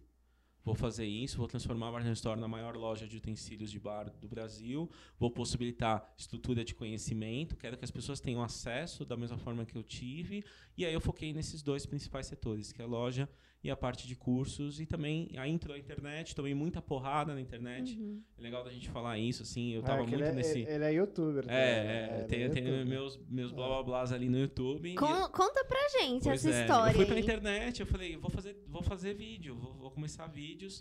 Só que também não tinha muitos canais ali de coquetelaria, o YouTube ainda Uhum. estava ali se desenrolando. E eu falei, eu vou ensinar o básico. Só que eu tomei muita porrada por causa disso, porque eu era um cara novo ensinando o beabá. Literalmente o que eu tive dificuldade. Lembra que eu falei, eu não sabia nem quanta, quantas pás de gelo eu devia colocar na Sim. coqueteleira? Você pesquisar na internet, eu tenho um vídeo falando quantas pás de gelo você precisa colocar na coqueteleira. Os vídeos do Mario, no começo, eu não sei, hoje, eu lembro bem porque, quem não sabe, eu editei muito vídeo. É verdade, Olha é só. verdade, é verdade. Então ele colocava até uma conta assim, ó, vou ensinar o cálculo do drink, vou Sim, fazer... quantidade Ai, de gente, frutas super por legal evento, isso. Como abrir coqueteleira. É um vídeo que eu gravei assim há uns 5 anos atrás. E é muito E útil. até hoje É a galera muito. assiste e fala: Meu, de madrugada às vezes eu recebo notificação assim: Nossa, tava tentando fazer um drink aqui, travou minha coqueteleira, seu vídeo me salvou. E eu Ai, comecei a que falar do legal. beabá, do básico. Só que era uma época onde você não tinha tanta gente falando na internet. Então eu tive, eu não soube lidar muito com os haters, né? Hoje em dia tinha, tem esse termo hater, na época nem tinha também. Na época era a cara te criticando pra te ferrar ali e eu ficava chateado Sim. pra caramba. Porque eu falava assim, pô, peraí, eu tô tocando a empresa 24 horas por dia, 7 dias por semana. Eu paro domingo pra gerar um conteúdo legal, penso no que eu vou gravar, vou lá, faço com o maior carinho, ligo a câmera sozinho, mando pro Rodrigo, depois o Rodrigo entrou pra editar. Mas antes ele não editava, então, puta, eu tinha que editar também, tinha que fazer ali aquelas etapas. Primeira vez que eu subi o vídeo, primeiro comentário era uma crítica. Porra, Como assim, né? vez, meu. Tá louco? o único comentário que me surge é uma crítica. É e sempre complicado. alguma coisa pequena, sabe? Que te pega ali na curva. Ah, você falou assim errado, você pegou errado. Ah, o drink não é assim, o drink é assado. E aí eu fui lutando contra isso, assim, mas foi muito difícil. Eu fiquei dois anos sem gravar. É, eu resolvi, Verdade, eu né? quis parar. Eu falei assim, eu não aguentei mesmo essa pegada de, de hater, assim, não curti. Porque eu falei, meu, deixa quieto então, sabe? Eu fui muito assim, deixa quieto. Eu, eu confesso que eu tenho um pouco de receio disso. Eu tô cagando. Olha só. E aí é bom que a gente tem um balanço, Não, né? mas- Uma pessoa que tem um. Não, é assim, eu não ligo, porque ninguém tá pagando minhas contas, É eu sei o que eu tô fazendo, eu sei do meu propósito, mas eu sou aquela pessoa que eu fico chateada. Eu, eu fico tipo o Mário, assim, poxa, tô Mas- aqui dando o meu melhor. Mas o meu, minha parte, eu acho que foi muito também por, por a gente ter conversado já é, sobre o hater em si, né? A gente, e assim, Eu vivi na pele a participação desse programa. Sim. Então, o que eu entendi, ninguém passou, ninguém tá ali, ninguém sabe o que tá acontecendo, entendeu? Com certeza. E todo mundo fala isso, assim, sabe? Ah, é, não pode ligar, ah, dane-se, ah, bababi, bababá.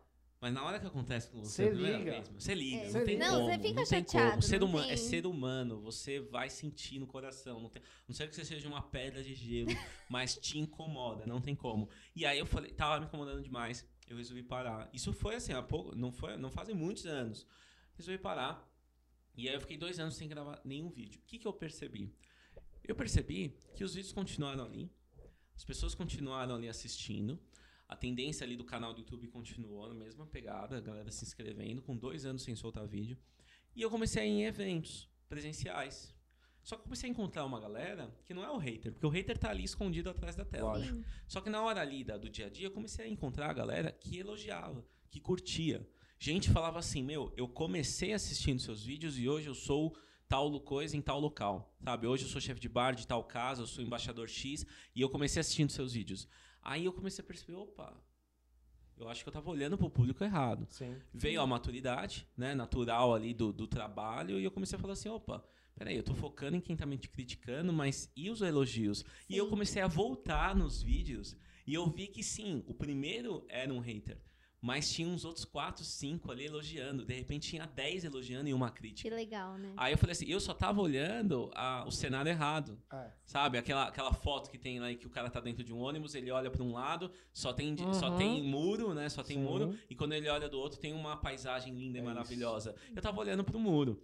Quando eu comecei a olhar pra paisagem, que é essa galera de evento que me acompanha, essa galera do dia a dia que começava a mandar mensagens falando: Meu, Mário, você me salvou com uma dica aqui, putz, aprendi aqui. Gente que começou a montar food drink, drink truck na época, né? Drink truck.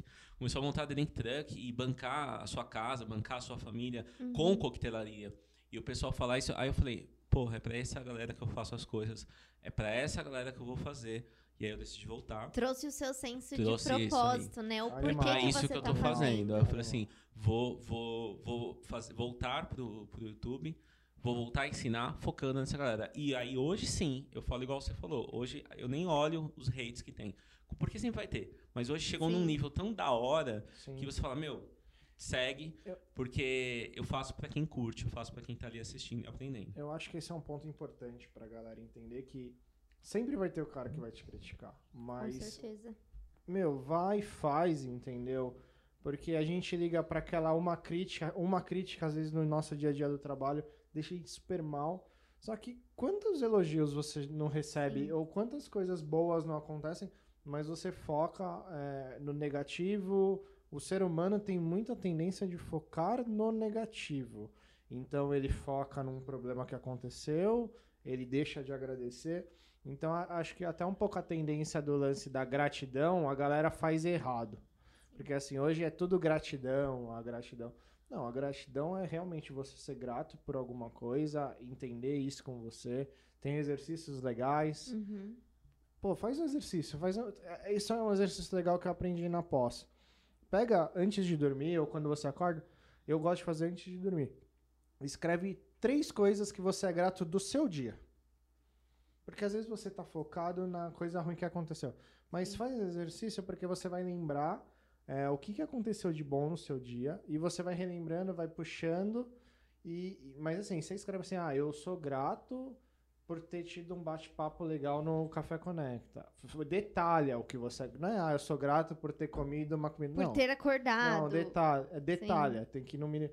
Porque você vai ver que a coisa ruim que aconteceu no seu dia, lógico, vai ter dia que é uma. Mas as coisas que a gente pega, elas são irrelevantes perto das coisas boas que a gente tem. Com e eu acho certeza. importante você estar atento nesse no momento que você está vivendo, sabe? É uma coisa que, para quem empreende, é muito louco, porque você fica com um projeto na cabeça, e eu tenho esse, muito esse perfil, assim, eu fico com um projeto na cabeça, eu quero atingir aquele pico ali.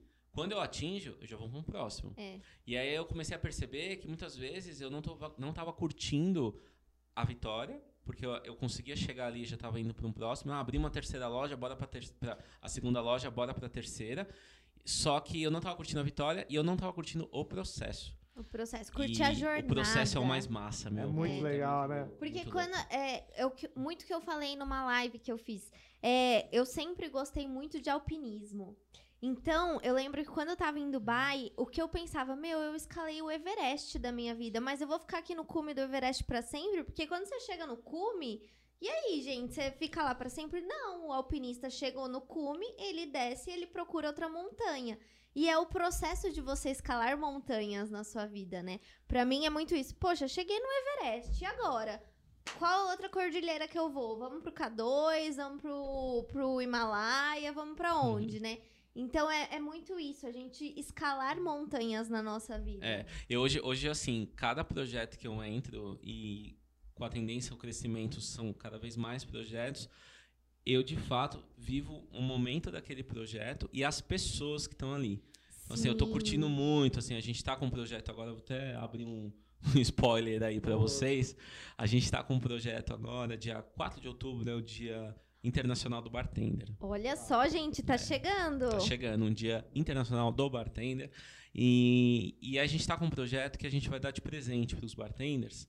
Um, algo que eu, que eu tô há meses desenvolvendo, que é um curso online, totalmente gratuito. Então, assim, é um curso 100% gratuito, 100% online, Olha que a gente não vai vender nada no final, tá?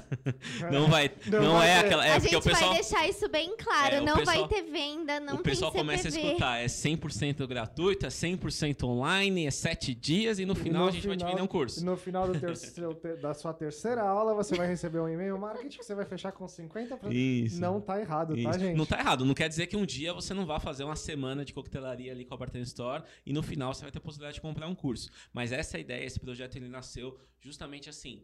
Eu quero possibilitar para as pessoas acesso ao conhecimento, pessoas que não estão em São Paulo. Porque o eixo Rio-São Paulo ali, ele é mu- muito rico, mas e tem muita gente boa fazendo em tudo que é lugar, é, fora do Rio-São Paulo. Mas tem muita gente com dificuldade de acesso a conteúdo. Então a gente criou esse projeto para fazer um curso online grátis para bartenders, para pessoas que querem aprender sobre coquetelaria, com certificado no final, é, com passo a passo, com módulos, com são mais de seis horas de videoaula. Legal. Então a gente se dedicou muito para dar de presente algo gratuito para que todo mundo possa ter acesso.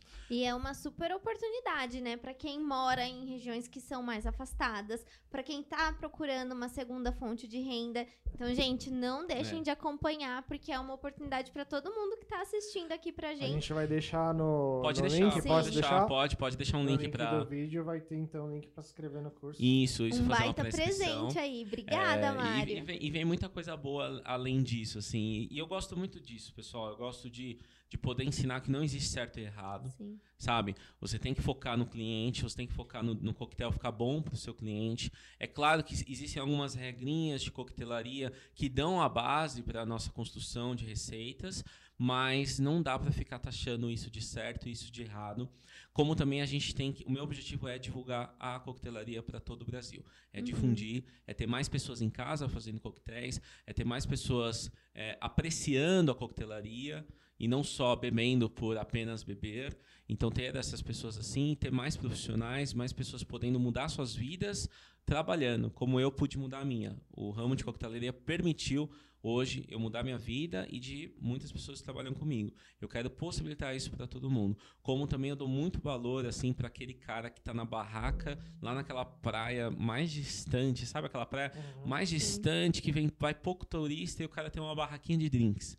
Dou muito valor para esse cara, assim. Muito obrigado. Se você tem uma barraquinha de coquetéis ali, barraquinha de batidas, muito obrigado, porque eu acho que é algo que muitos muitos profissionais nunca disseram para você. Então, muito obrigado, porque você está na ponta e esse contato, muitas vezes, a- o primeiro contato de um turista, o primeiro contato de uma pessoa é com uma batida, é com uma meia de seda, é com uma espanhola, é com uma caipirinha de praia, onde a pessoa vai ter o primeiro contato com um coquetel.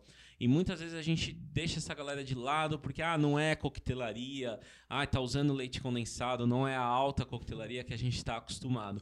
Mas é por meio dessa pessoa que o cara conhece o mundo dos coquetéis. Quando ele chega na cidade dele, ele vai no bar procurar um coquetel coquetel, e isso vai fomentando toda uma cadeia que forma esse ciclo que hoje a gente vive. É, pessoas de 18 anos querendo se formar bartenders, pessoas mais velhas abrindo seus próprios bares e restaurantes, e todo mundo se alimentando dessa linda cadeia, desse lindo universo que existe. Oh, legal que a coquetelaria ela, ela tá crescendo tanto que já tem até programas, né?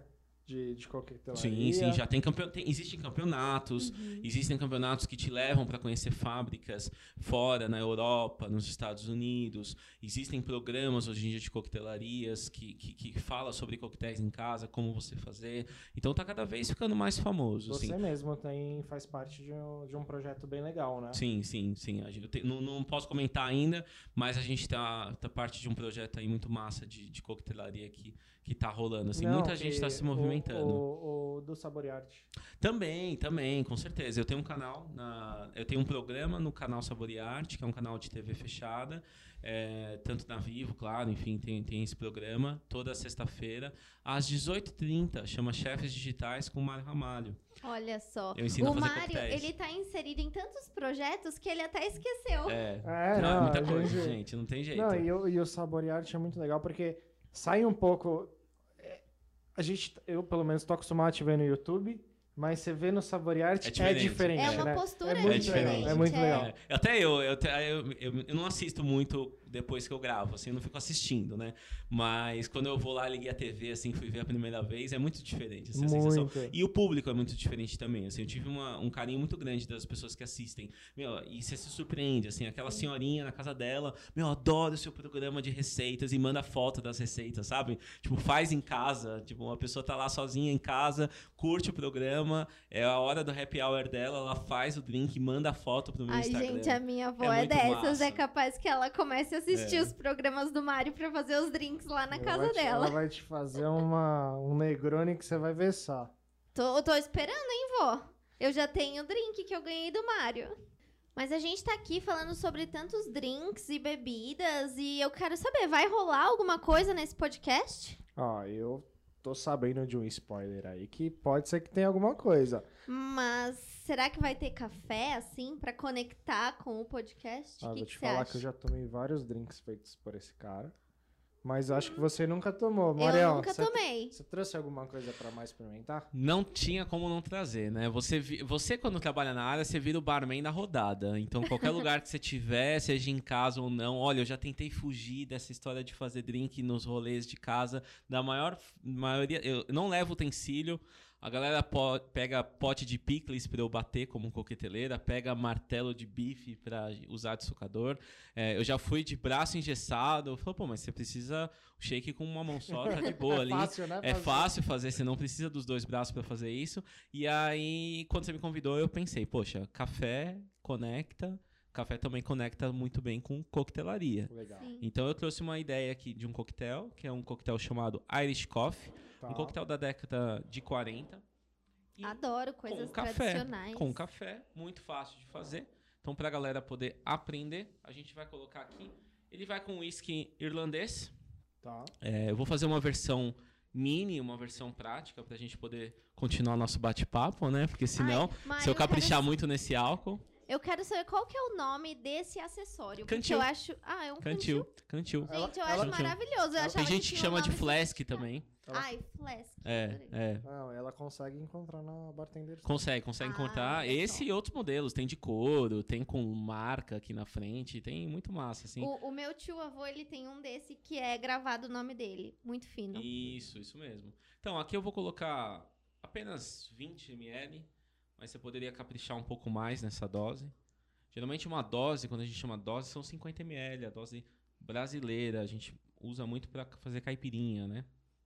E o legal do dosador é que eu só tava reparando nisso na semana passada, mas é que de um lado é uma quantidade, do outro é outra, Sim, né? Isso, é. Gente, é dosador- super útil Tem isso. É super vários, útil, tem tem. vários, é muito Tem, legal. tem ml, tem é, a medida americana é onça, então é o OZ. Sim. Então uma onça ela equivale a aproximadamente 30 ml. É isso que eu Na verdade é saber. 27 xxx ali, então fica é, mais ou menos a gente tira como 30 ml para uma onça. E aí aqui eu tenho, do- existem dosadores em onça, existem dosadores em colheres de bar, que é medidos Uhum. assim também, e medido em ml, centilitro, enfim. Medida nacional que a gente mais usa é o ml. Aí aqui eu trouxe um xarope. Aqui é um xarope de açúcar mascavo, xarope artesanal. Fácil de fazer para quem quer aprender, é simples demais. São duas partes de açúcar para uma parte de água. Você coloca numa panela, duas partes de açúcar para uma parte de água. Não precisa levantar fervura, você vai aquecer, vai diluir esse açúcar e ele vai virar uma calda, ele vai virar uma espécie de xarope, você não vai deixar ele ferver para não engrossar. E aí você tem o xarope de açúcar 2 para 1. Você pode fazer com açúcar é, cristal, mascavo, demerara. E você também tem o xarope 1 para 1, seria uma parte de açúcar para uma parte de água. Aí aqui agora eu vou adoçar com apenas 10 ml desse meu xarope.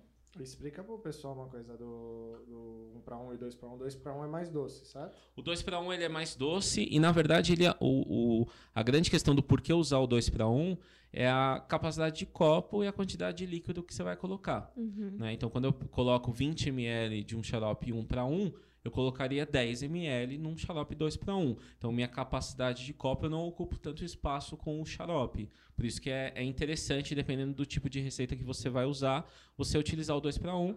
E sempre quando você for no bar, perguntar para o bartender que preparou, quando você for trabalhar, né, para quem indica, para quem for trabalhar, perguntar para o bartender qual que é o xarope que ele preparou. Porque muitas vezes a gente erra com isso. Chega lá achando que é um para um taca xarope e o drink fica doce demais. Eu tinha uma dificuldade, porque eu sempre, nas brincadeiras e tal, sempre usava o açúcar, o, o cristal, né? O Sim. açúcar, a, sei lá, duas colheres bailarinas, sim, né? sim, duas colheres de bar, né? E adoça mais, né?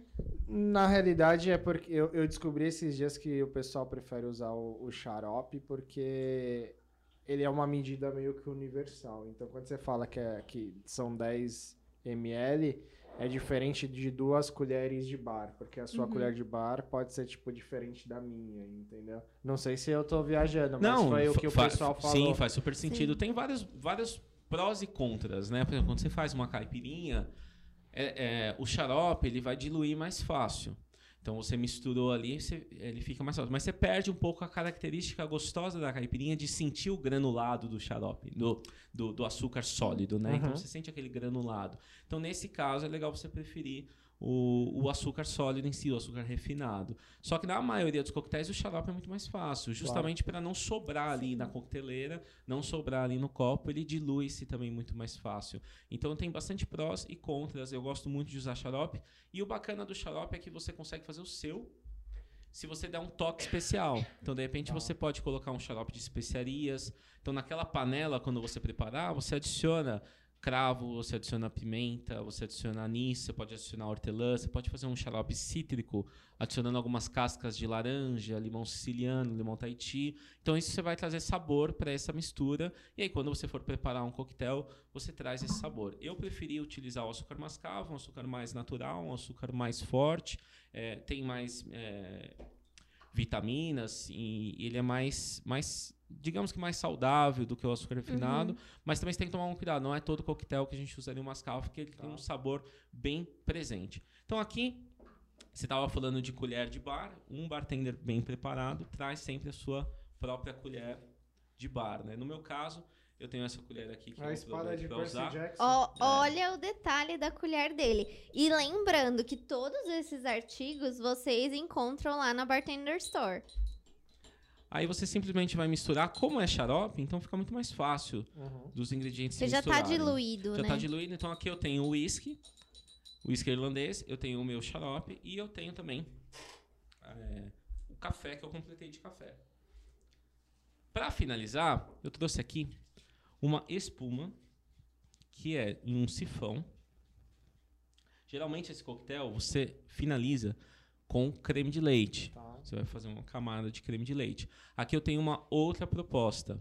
É a gente finalizar com uma espuma de café, já que o café conecta, e baunilha.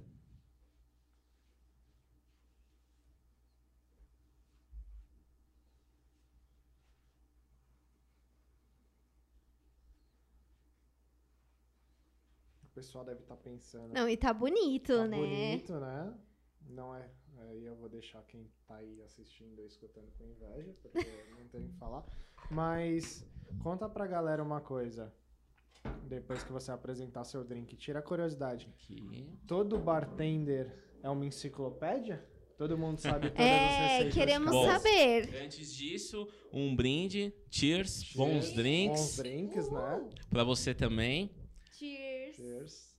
E não, Rodrigo, por mais que muita gente pense que todo bartender é uma enciclopédia, a gente não tem todas as receitas decoradas, tá? É, por exemplo, a Bartender Store tem um aplicativo, justamente por causa disso. Muita Olha gente falava só. assim, Mário, solta a receita aí do coquetel Blue Blazer. Ah, do coquetel Manhattan, do coquetel John Negroni. Os coquetéis mais famosos, tipo um Blue Blazer, Manhattan e Negroni, você tem decorado. Um Mojito, você tem decorado. Só que vai soltar um coquetel Sea Breeze. Putz, não lembro. Então eu falei, eu preciso de um guia de bolso. E aí eu comecei a criar esse aplicativo, que hoje tem mais de 300 receitas. Então, assim, de, de base, assim, existe na coquetelaria aí mais de 600 receitas que você ac- fácil acesso. Uhum. Né? O aplicativo já tem 300, onde todos têm foto, modo de preparo, E o ingrediente. aplicativo é gratuito. É, o Todo aplicativo mundo tem é acesso. gratuito, você pode baixar na Apple Tá. Store, na Play Store, nas lojas de aplicativo ali facilmente e você tem acesso a esse almanac de receitas, que é justamente o guia de bolso do bartender, para que se você esquecer alguma receita, você pode ali olhar. Então os bartenders não têm decoradas as suas receitas. Naturalmente, assim, o bartender ele tem decorado os coquetéis clássicos, Uhum. que é muito comum, porque toda roda a gente conversa, e ele tem decorado também o que você está fazendo naquela noite. Então, pô, eu trabalho numa casa, é obrigação minha ter de cor os ingredientes dos coquetéis daquela casa. Agora, não necessariamente todo o almanac não dá para se Claro. decorar dessa forma. Ah, eu, bom, eu não posso nem falar que. O Aqui é um, aplicativo é já um tá dos aqui. meus melhores amigos, né? Então tá aqui. Quer que eu mostre aqui pra câmera? Mostra aí pra Olha galera. só, gente. Fica a dica aqui pra vocês do aplicativo pra vocês verem todas as receitas. E ó, muito legal porque é dividido por categorias, Sim. né? Então você vê whisky, gin, vodka, cachaça, rum. Muito legal, ele é gente. dividido pelo tipo de bebida. A gente tem também divisão por ocasião. Dia dos namorados, a gente entra com campanha de coquetéis pro Dia dos Namorados. Dia dos legal. pais, coquetéis pro, pro Dia dos Pais.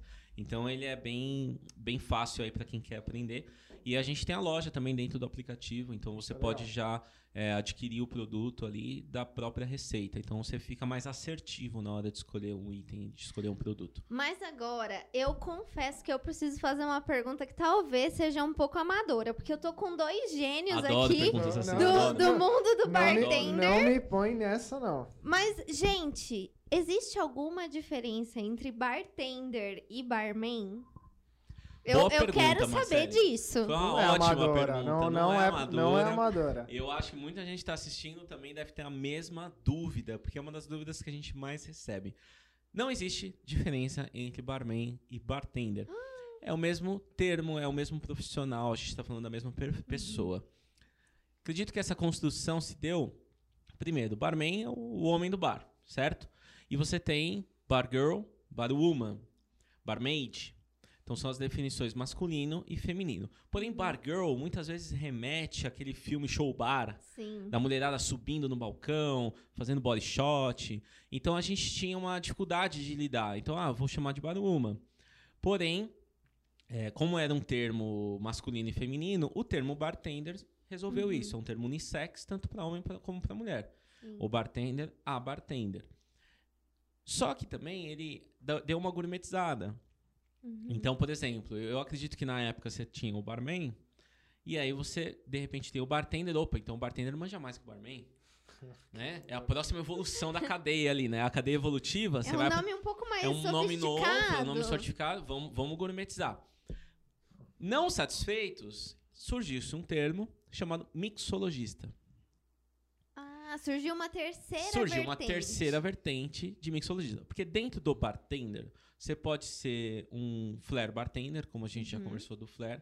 Você pode ser um bartender mais clássico, que não trabalhe, por exemplo, numa balada, ou que tenha um... Desde o uniforme até a coquetelaria mais clássica, do que drinks rápidos, drinks instagramáveis, drinks mais comerciais. Você tem essa opção. Só que surgiu, de repente, o mixologista que a mídia usou muito bem para gourmetizar essa ideia, só que tudo isso é mixologista. Desde aquele barbeque é mixologista. Mixologia é a mistura de ingredientes, é todo, todo esse trabalho que nós já fazemos, mas o termo pegou. Então Uhum. começou-se a criar uma terceira etapa. Ah, eu sou bartender, agora eu vou ser mixologista. Uhum. Então, muitas revistas, quando você vai ler, ah, o mixologista da casa tal. E aí, hoje em dia, os bartenders defendem, né? tem até o Puma, que é um amigo meu, que fala muito assim, né? Menos mixologista e mais barbeque. Então, seja Sim. menos mixologista e mais barbeque.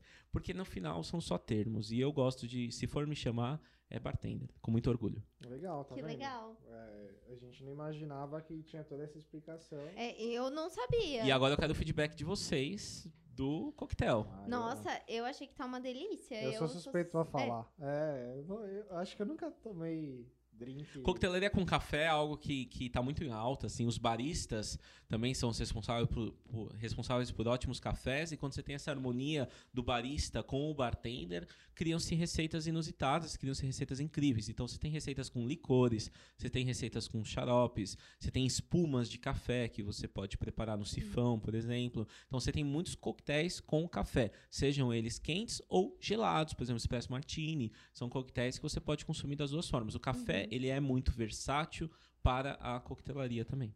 E, e falando de, do, de, de drinks versáteis, eu acho que. Eu nunca te fiz uma pergunta que eu queria fazer.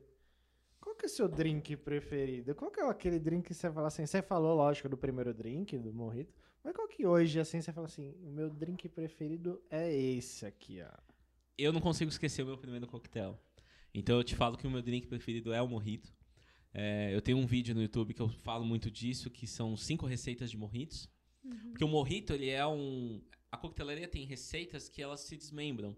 Da mesma forma da caipirinha, o morrito também. Então você não tem só o morrito tradicional. Você tem morritos com morango, morrito com jabuticaba, morrito com, com abacaxi, morrito com maracujá, morrito com manga. Então o morrito é algo que eu criei muita estima, assim, eu gosto, Ah. eu acho muito refrescante. Eu acho que vai bem no churrasco, vai bem na balada, vai bem é, de manhã, vai bem à noite. Então ele é um coquetel que me abre o apetite.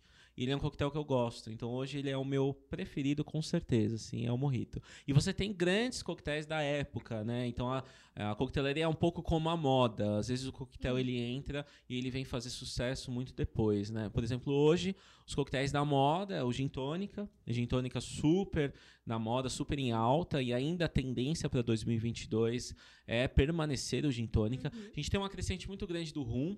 A gente esperava que em 2019, 2020 o rum fosse no- o novo gin tônico, o novo Uhum. gin, né? O rum fosse, o- fosse o novo gin, mas o gin se manteve, né? Talvez a pandemia deu um pause em tudo, né? Uhum. Então o gin ainda se mantém agora, é, retomado, é o restart ali da, da rotina. O gin ainda se mantém, muitas marcas de gin vieram, muitas marcas nacionais boas e de qualidade vieram. Então você tem essa, essa tendência do rum.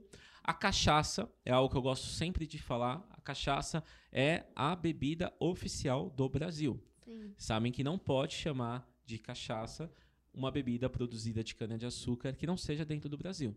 Você tem que, se você produzir Olha, uma que cachaça legal. na, na China ou em Portugal, você tem que chamar de aguardente de cana. Tá? Então isso é parte da no, tá, tá na lei, tá na, tá na nossa história, tá na nossa cultura. Desde 1500 vem a produção eh, de cachaça muito enraizada com a cultura do Brasil. O crescimento do Brasil e o crescimento da cachaça, eles andam lado a lado. A cachaça tem uma história linda e maravilhosa e ela não é só para caipirinha. Então você tem uma crescente de coquetéis Uhum. com cachaça. A coquetelaria com cachaça, eu aposto muito para os próximos anos. É, também pela qualidade dos produtores artesanais. eu- é muito massa você estimular isso, porque você estimula o seu país, você estimula a cultura do seu país. Né? A caipirinha é um dos coquetéis que está na IBA. Para quem não conhece, a IBA é uma associação internacional de bartenders que cria os padrões de algumas receitas. Quando você consegue colocar uma receita na IBA, como foi colocada a caipirinha pela luta de muitos bartenders e produtores Uhum. de cachaça, levaram isso. A importância do coquetel estar na IBA é sinal de que se um dia um bar clássico no Japão quiser ter o cardápio da IBA, ele precisa ter uma garrafa de cachaça. Tá. Então Olha você imagina que pessoas de outros países começam a conhecer a cultura do Brasil. Como hoje tem uma vertente para o rabo de galo entrar dentro do cardápio da IBA. Então os coquetéis com cachaça eles vão, eles levam o Brasil para fora, né? A coquetelaria com cachaça leva o Brasil para fora. Como hoje o Moscow Mule, por exemplo, é um coquetel super famoso e Uhum. que é, tem um toque de um brasileiro. Você sabia Olha, eu disso? não sabia disso. Tem um e é um dos meus drinks Mas favoritos. você sabia que ele originalmente não tem aquela espuminha? É, Eu imaginava que era meio que customizado, né? Porque aqui no Brasil a gente customiza de tudo um pouco, mas agora eu fiquei curiosa. Qual que é, É. essa história aí do Moscow Mule? O Moscow Mule, ele tem uma espuma parecida com essa espuma aqui, né, hoje em dia, mas ele é feito por um bartender brasileiro, Marcelo Serrano, que há muitos anos atrás você, o Moscow Mule já existia, mas o Moscow Mule ele é vodka, suco de limão e ginger beer, Uhum. que é tipo um refrigerante de gengibre. Não é uma cerveja de gengibre, é um refrigerante com uma leve fermentação. E aí você tem, essa é a receita, ele é super fácil, são três ingredientes para você poder preparar. Só que não tinha ginger beer no Brasil. Olha. Não tinha. E aí vem a criatividade do brasileiro, aquele toque do bartender empreendedor, como Sim. o Marcelo Serrano é. E ele falou, pô, tem que fazer esse coquetel. Então ele trouxe uma proposta para o sifão. Ele pegou aquele sifão da cozinha, do chefe de cozinha, pegou emprestado ali e fez uma espuma de gengibre. Então a Nossa. receita dele foi adaptada por causa de não por não ter o ginger beer para espuma de gengibre. E aí anos depois esse coquetel voltou, como a moda é assim, o coquetel voltou e voltou em alta e voltou com a espuma do Marcelo E Serrano. como que é a receita? Explica pra galera como que é a receita desse aí, do, do, do Você, Marcelo. você hoje em dia você já tem o ginger beer no Brasil, né? Então tem pessoas que não têm acesso ainda, mas você já Uhum. tem uma facilidade de adquirir ginger beer e ginger ale também. E você consegue ter nas suas receitas. Quem não tem, geralmente procura xarope, da mesma forma que eu usei aqui, só que de gengibre, Uhum. com água com gás. E aí finaliza com essa espuma. Essa espuma é uma espuma feita no sifão, mas quem não tem o sifão em casa tem outros modos de você fazer. É, onde você tem clara de ovo ou algum emulsificante, junto com suco de gengibre ou um xarope de gengibre, e você prepara ela, ela emulsiona e fica dessa forma, como por exemplo essa espuma que eu usei aqui. E aí começou a fazer tanto sucesso que agora lá fora as pessoas ligam pro Marcelo e para outros bartenders que hoje em dia, assim, é, é algo que vira da cultura, né? Não, não é só de um bartender. Então a gente sempre referencia o Marcelo Serrano por essa criação incrível que foi. Então Sim. todos os bares sempre falam muito o nome dele, porque isso que é importante, é ter essa amizade ali entre os bartenders. Mas hoje em dia não tem mais como. O Moscow Mule é com espuma. A galera Sim. já pede. Até acha ruim quando você manda sem espuma. Não, se me mandarem sem Não, espuma, eu vou É, achar que e, tá e- errado. e você sabe que tem um bar especializado em Moscow Mule em São Paulo?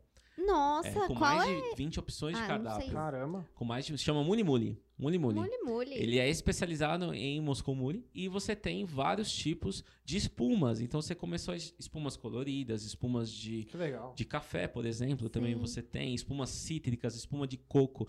Moscow Mule com uma espuma de coco. Nossa, Fica deve ser sensacional. maravilhoso. Você pode fazer com leite de coco, você pode fazer com xarope de coco, de repente. É, e fica muito bom. E aí você tem agora os bartenders lá de fora querendo reproduzir isso. Sim. Querendo ter também. Pô, que história é essa dessa espuma em cima do coquetel do Moscow Mule, né? Então isso é, isso é bacana. A gente ter essas criações e usar da criatividade. Que provavelmente muita gente deve ter falado na época pro Marcelo, como falou para outros bartenders, como deve ter falado para Jerry Thomas, que é o pai da coquetelaria. Você tá fazendo algo errado, não tá certo, não é a receita. Mas se você não tiver liberdade de criar, não vira nova tendência. Claro. Sim. Então eu acho que é importante assim, a gente sempre tenta se limitar ali ao que as pessoas acham certo. E eu acho bacana você ter essa criatividade mais ampla. E, Mário, me conta uma coisa, assim, você falou que fez design gráfico na faculdade e depois disso você fez mais algum curso. Como que você se mantém atualizado pra Legal. acompanhar tudo que acontece à sua volta? Porque bartender é seu espaço, assim, mas empreender tem muito mais, né? Tem muitas outras coisas além. Então, como que você administra tudo isso? Eu, eu gosto, gosto dessas perguntas que me dá a oportunidade de explicar até um pouco do que a gente acabou de falar, de você tentar entrar dentro de um certo e errado, de você Sim. entrar- Ah, tentar entrar dentro de uma sequência. Eu não fiz faculdade, o design gráfico era um curso técnico onde eu fazia o médio de manhã e o técnico à tarde. É, acho muito massa escolas técnicas, assim. Acho que é algo que tem que ter cada vez mais. É, me ajudou a construir uma carreira e eu conheço muitas pessoas hoje que fazem esse mesmo corre de, de manhã médio, à tarde um técnico, te, te especializa. E aí eu tinha aquele, aquele, aquele chip instalado de que eu deveria entrar na faculdade. Uhum. E aí isso me acompanhou durante o, a- o trabalho de bartender. Eu falava, meu Deus, eu não estou fazendo faculdade, eu devia estar. Todos os meus amigos estão fazendo faculdade e eu estou no bar trabalhando. E aí, só que foi, o- foi o que eu escolhi e eu também não me arrependo. Assim, hoje eu curso gestão comercial. Que legal. Eu fiz o caminho contrário. Então eu segui meu sonho. Não era uma faculdade naquela época Uhum. e não era uma faculdade naquela época que ia me ensinar o que eu aprendi. Foi o dia a dia, foi a história do skin the game, Uhum. foi pôr a sua pele Que ali legal. no dia a dia, foi suar a camisa.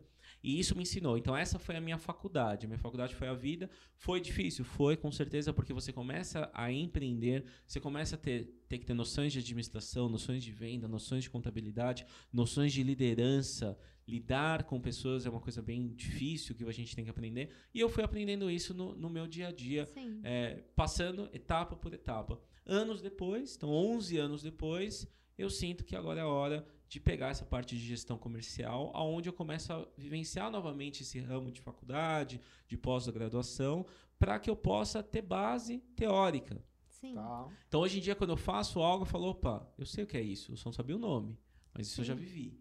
E você tem um olhar diferente pra, pra graduação, né? Porque um você olhar. já tá Você já lá, sabe o você que já você quer, experimentou, você você, já sabe o que que você você quer. Eu acho que o problema muito grande é assim, gente que às vezes vai pra faculdade que tá infeliz, porque não é exatamente o que você Sim. quer. E você tenta entrar nessa sequência, você tem que sair, você tem que ir pra faculdade, da faculdade você tem que entrar no mercado de trabalho. Então, de repente, você pode ter ali 15, 16 anos e começar a trabalhar com alguma Sim. coisa, fazer algo que te goste. Eu acho que, assim, desde que eu era criança, todo mundo tem uma história de criança, né? E eu gosto muito, muito de empreender. E minha história de criança é que, assim, eu era moleque de 8, 9 anos, eu vendia gelinho, eu vendia Nossa. pipa, Legal. eu fazia rabiola para vender rabiola para os amiguinhos da Uhum. rua. Então eu gosto muito disso, assim. Mas você não precisa entrar nessa linha de produção. Se é o seu sonho fazer uma faculdade, se você já sabe o que você quer, lindo. Mas eu falo para vocês, é muito bom você entrar numa faculdade sabendo o que você quer. E hoje eu posso cursar, curso com prazer, curso entendendo e curso para mim. E Então, você aproveita muito mais, né? Eu tenho essa certeza. percepção de que quando você escolhe o que você tá fazendo, porque você já tem aquela experiência, você aproveita muito mais o que a faculdade tá te proporcionando. Claro. É muita percepção de, da graduação versus a pós-graduação. Sim. É. Pra você não sair frustrado. Isso. Entendeu? Porque senão É. tem pessoas que cursam ali e saem frustradas, é, porque de fato não era o que a pessoa queria, ou de fato é apresentado um mercado de trabalho que não existe. Que quando você vai ver no mercado de trabalho, você não começa por cima.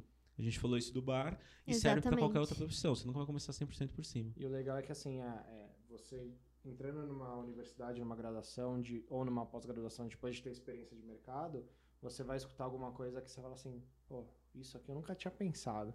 Ou então você vai escutar uma coisa e vai falar assim, não, mas aí é, ele tá indo para um caminho que eu não concordo, que é diferente de quando você entra mais novo, que você meio que fala amém pra tudo e você fala assim, não, mas aí vai, acontece no mercado de trabalho, você fala assim, não, mas isso eu não aprendi. Então é, é muito louco essa Você experiência, fica muito né? É quadrado, legal. né? É. De tipo, nossa, mas não tá, né, no, no livro, então e agora? Como que é? E quando você tem a experiência prática, você aprende que não é porque tá no livro que acontece ou deixa de acontecer. A gente tem que aprender a se virar. E, e é muito sobre você traduzir o seu conhecimento para a prática. Porque a gente fica lá, não, vai acontecer conforme tá aqui. Mas a pessoa inteligente é aquela que pega o conhecimento que ela tem e aplica no dia a dia Claro. com as situações que acontecem. Então é muito legal a gente lembrar disso. É, e eu acredito que você também entrou na agora na para pegar a graduação porque você tem planos para o futuro, né? Sim, com certeza. E, e eu queria, eu, eu não, nunca te fiz essa pergunta e eu queria fazer agora. Como que você imagina a bartender você daqui 10 anos? Essa é uma pergunta que eu acho legal fazer para todo mundo. Quando a É. gente fez a nossa primeira reunião de briefing para entender o projeto, eu falei, Má, como que, que você quer daqui 10 anos? Ela devolveu. Eu acho que essa é uma pergunta bem bacana para todo mundo se fazer. Pergunta, "Co- onde que eu quero estar daqui 10 anos? Sim. E porque aí você vai conseguir se basear no, no curto prazo, no médio prazo. E você, Mário Amalho, dono da Bartender Store, ser humano, qual que é a sua meta daqui 10 anos? Eu vou te falar que eu já fiz esse exercício. Foi um dos exercícios que mais me ajudou a ter noção é, do que eu queria para mim. Foi quando eu, eu, por mais que não fiz faculdade, fiz muitos cursos. E um dos cursos de oratória que eu estava fazendo, o cara falava assim: você tem que parar e desenhar seus próximos cinco anos. E eu nunca tinha feito isso. Assim, eu devia ter 20 e poucos anos, eu nunca tinha parado para pensar há cinco anos, ou a longo prazo, a cinco ou a dez. Né? Então eu sempre pensava no próximo ano, daqui dois anos, o que, que eu faria. É, e quando você tem esse jogo de empresa, assim, hoje eu não tô mais. Eu falo pro meu time, eu falo, galera, a empresa é de vocês. Sim. 2021 é de vocês, 2022 é de vocês. Eu já tô em 2024, eu tô em 2025, porque eu tô plantando para colher ali. Tô dando a estrutura para que eles possam crescer. Então, para mim, 2021 já passou, 2022 eu já tenho planejado, já passou. Então, antes de olhar para o futuro, eu também olho para o passado. Eu tava pegando minha colinha aqui para você ter uma noção de questão da Bartender Store de crescimento. De 2017 para 2018, a gente cresceu 143%. Que incrível! Foi um. Parabéns! Foi um bom. E eu vou te falar até o porquê que rolou esse boom. É, eu era uma empresa, eu cresci muito rápido, Uhum. né? Cresci muito rápido. E eu tinha uma opção. Eu podia crescer rápido e desorganizado, Uhum. ou crescer organizado, mas devagar. E eu preferi crescer rápido. Então eu sofri também com isso, né? Sim. ônus e bônus. Então eu, eu colhi os prejuízos disso, porque eu não tinha. é, eu emitia meus pedidos, quem é dessa época, um talonário amarelo, com aquela Nossa. cópia atrás, tá Eu ligado? lembro. Aquela cópia Muito. roxa ali, aquele. É, escrevia? ai, tem o nome do Tem, papel. papel- Carbono, pô, papel era, era, era, um carbono. é bonito, era bonito. Tinha lá o logo da bartender, bonitinho, assim, feito em gráfica. Você escrevia, o vendedor ele tinha que escrever o pedido. E assim, duas coqueteleiras, pôr o preço e fazer o cálculo na calculadora de quanto dava. E aí assinar e entregar o talonário amarelo. Toda a minha estrutura foi crescendo ao longo do tempo. Então, assim, eu tinha lá no, no Tatuapé, por exemplo, é, uma, é um casarão. Então, o meu estoque ficava no último andar. Coitado, meu vendedor da época, ele tinha que atender o cliente, subir três lances de escadas, assim, para chegar no estoque para pegar o produto.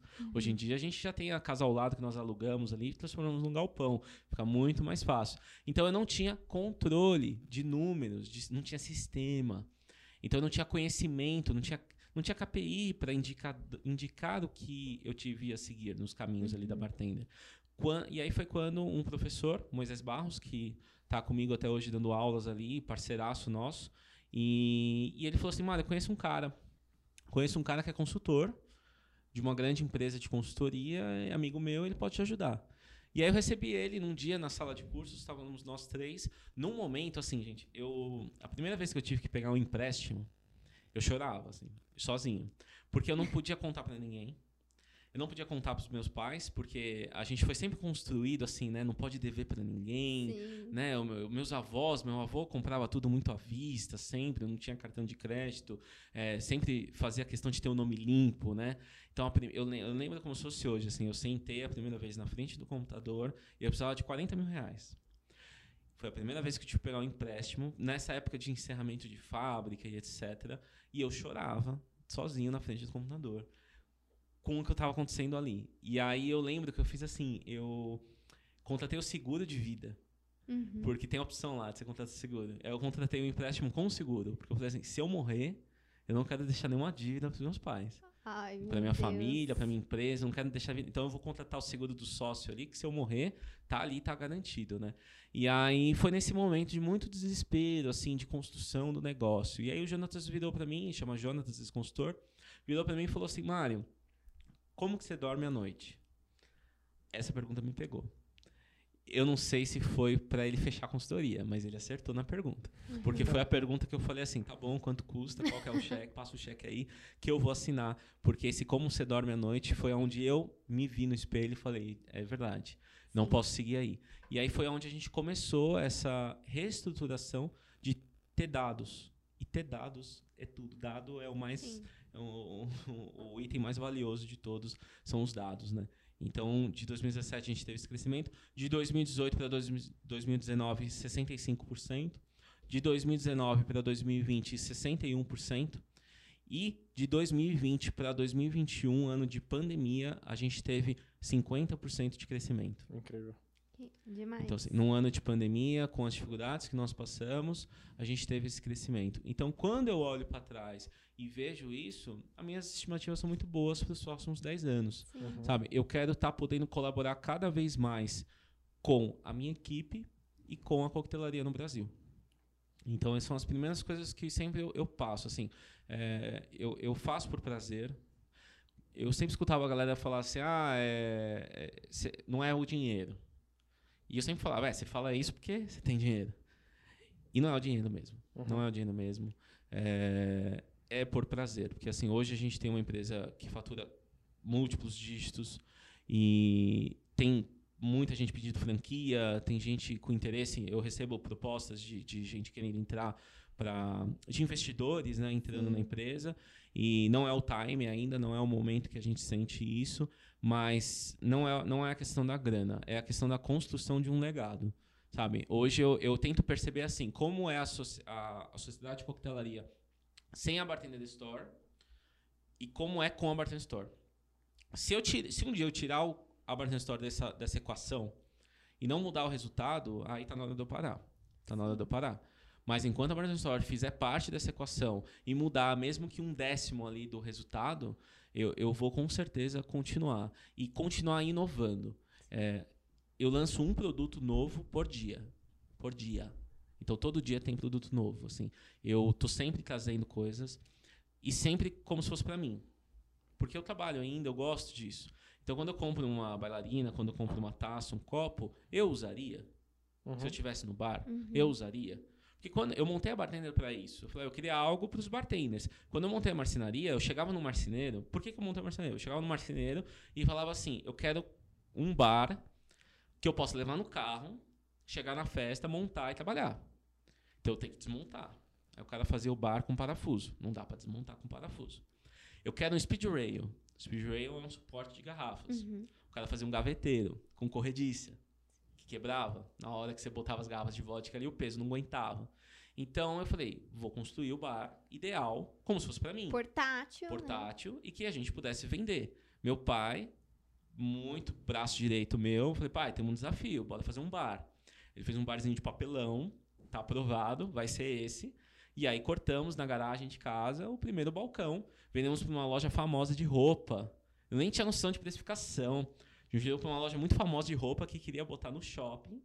E um balcão que eu vendia assim, meu, barato, barato. Para quem já comprou bar da Bartender Store, sabe que os preços não eram baratos, que o negócio era bom.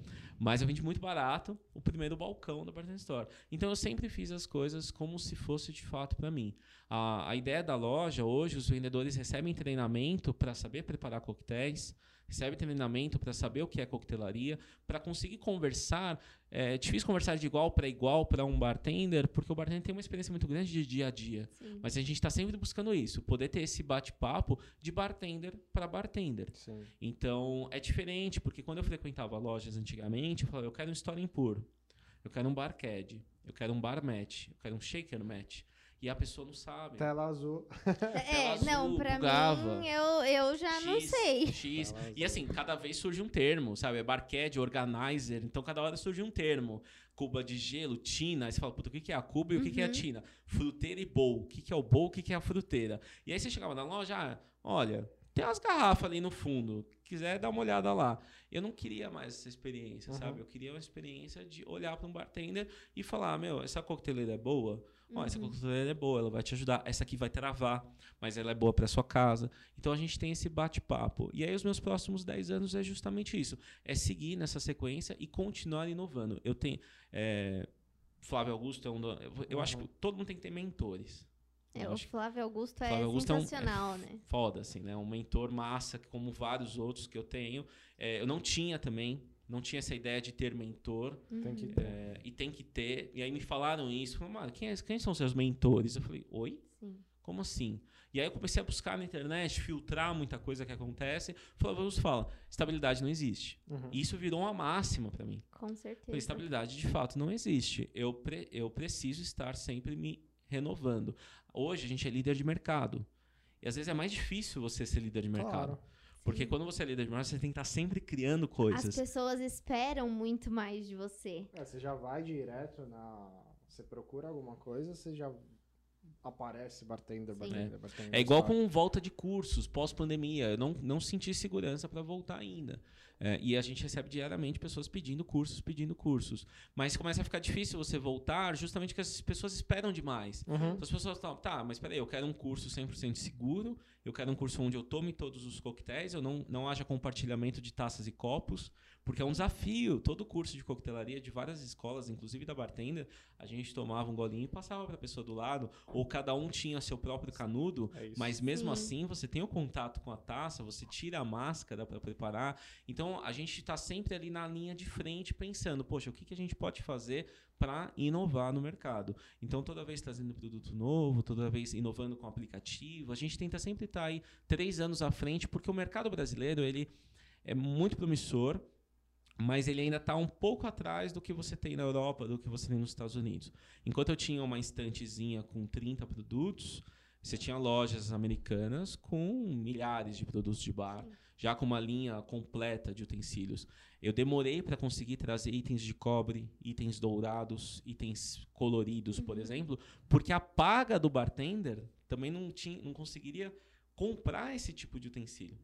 Não, não se pagava, né? Não se pagava. Inclusive, aumentem as pagas dos bartenders, porque eu ganhava na época 80, hoje em dia eu vejo gente ganhando os mesmos 80, só que os mesmos 80 Mas não, não compram sentido, as né? mesmas Sentido, é. coisas, Não sabe? comprar uma Não- coqueteleira não muito compram. louca. Então a ideia é tem que aumentar, não tem como. E assim, você ter o utensílio melhor, é, quando, quando eu penso em trazer um produto, eu penso muito nisso. Assim, você pode pescar um peixe com uma vara de bambu ou uma vara profissional. Sim.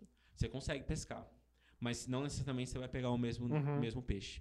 Mesma coisa o utensílio. Você pode preparar um coquetel com um pote de picles, como eu falei no começo. Mas é diferente você ter um Boston, um shaker Boston, para poder preparar o seu coquetel. É, aeração, temperatura, visual, isso muda muito. Quando eu comecei a trazer produtos mais profissionais, o bartender quis. E o movimento bem legal foi assim: o bartender foi lá e comprou o utensílio. Quando ele chegou no bar ou na empresa, ele falou assim: peraí, eu estou investindo em mim. Você não vai Sim. investir também? Então a gente sentiu um, um leve aumento de paga. E isso também possibilitou a gente trazer coisas ainda melhores. Porque tem, assim, dentro de um estilo de dosador, tem dosadores para várias funções, o mixing glass para várias Uhum. funções. Isso muda muito. E a gente consegue trazer. Então hoje são mais de 2 mil SKUs, mais de 2 mil, 2 mil produtos e variações para o ramo de coquetelaria. E é legal porque você, de novo, né? Você atingiu toda a cadeia do processo. Então, poxa, você trazer equipamentos diferentes, você conseguiu, de alguma forma, proporcionar um pagamento melhor para os bartenders, né? Então, E- isso é legal. E ele criou um desejo, que aí eu vou falar como um suspeito e também por conhecer a Uhum. galera desse, Do ramo. do ramo do- e principalmente os amadores, né? Pô, você fala até um tempo atrás era de cobre, né? A coqueteleira de cobre. Você falava, nossa, muito louco. Você queria fazer o kit inteiro de cobre, combinando. É, eu, porque eu tenho meio que esse tipo de, de orga- Eu não gosto de ter as coisas, tipo, de cores diferentes. Então, Ah, você vai, deco- você vai combinar vai com a ter- decoração da casa, do apartamento. né? isso. Aí A eu, luminária, cobre, você põe os utensílios de cobre. Não, e hoje a gente já conversando nos grupos, pô, você fala, meu, tem agora uma coqueteleira black. É, Black Que Titanium. legal. Aí os caras já ficam, meu. Tem a Rainbow comprar. também, o furta-cor. Meu, é, é animal. Então, assim, ele criou um desejo, você fez esse desejo que, que vai sofisticando. Então, Sim. você vê os caras que hoje fazem drinks no Instagram e você pode ter certeza que todos os caras que fazem drink no Instagram tem pelo menos um utensílio da Bartender Store, porque não tem como. É, então é muito louco você ver, pô, ah, esses dias você mandou, acho que foi recebidos por GG, né? Sim.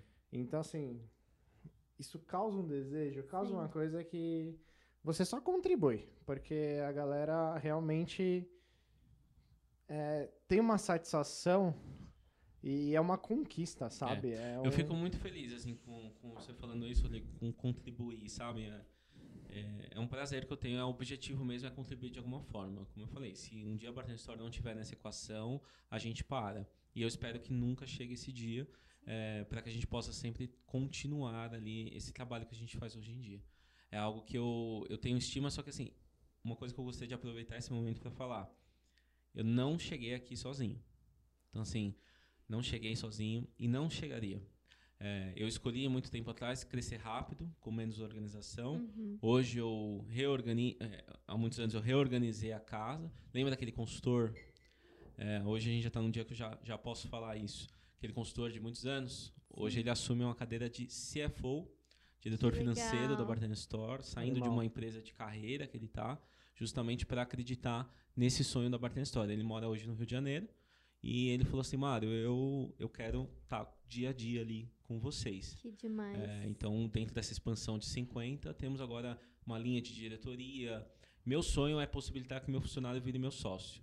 Legal. Uhum. Então, a gente está montando um programa de carreira para que de fato os funcionários possam virar sócios do negócio, porque eles constroem um negócio comigo. Sim. E quando o Jonatas falou assim, eu saio do Rio de Janeiro junto com a minha esposa, vou morar em São Paulo para estar 100% full time ali na bartender. é, antes disso, ele, ele me diz outra coisa que para mim é muito mais importante. Ele acredita no meu sonho. E, Sim. meu, essa é uma parada muito louca. Quando você percebe, assim, que alguém acredita em você, tipo, você é louco e a pessoa assume Sim. tua loucura e tá junto e acredita no seu sonho para construir o sonho dela, ela constrói o seu. E aí eu não falo só dele. Hoje são 34 colaboradores. E eu tenho pessoas que acreditam no meu sonho e que constroem os sonhos delas por meio do meu. Que demais. Então, assim, é, muito obrigado. Amo vocês pra caralho. Muito foda, amo muito vocês.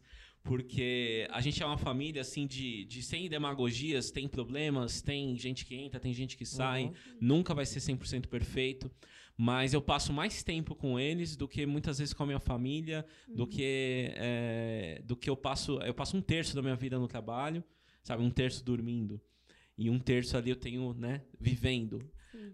Quando eu aprendi que esse um terço não é vivendo, eu vivo durante todo o meu dia. Então a minha família é também minha empresa, a minha família são as pessoas que trabalham ali. E quando eu assumi que essa é a parada que eu amo fazer e que as pessoas que estão ali estão ali comigo porque também acreditam em mim, isso me abriu a mente para os próximos próximos 10 anos aí que você me É, perguntou. E aí eu vou completar até, vai ficar até emotivo o episódio, mas é, eu vejo que se hoje eu tô aqui com a Má e muito do momento de vida que eu tô passando é porque a gente se conheceu em 2014. Que legal. Porque você sabe, eu fiz uma escolha, eu fiquei com, do seu lado, do, é o meu irmão.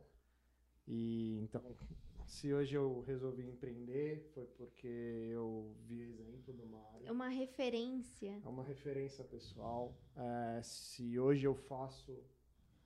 Sou um brinco de fazer uns drinks, é porque nas viagens ele me ensinou, ele me inspirou. Fiz cursos com.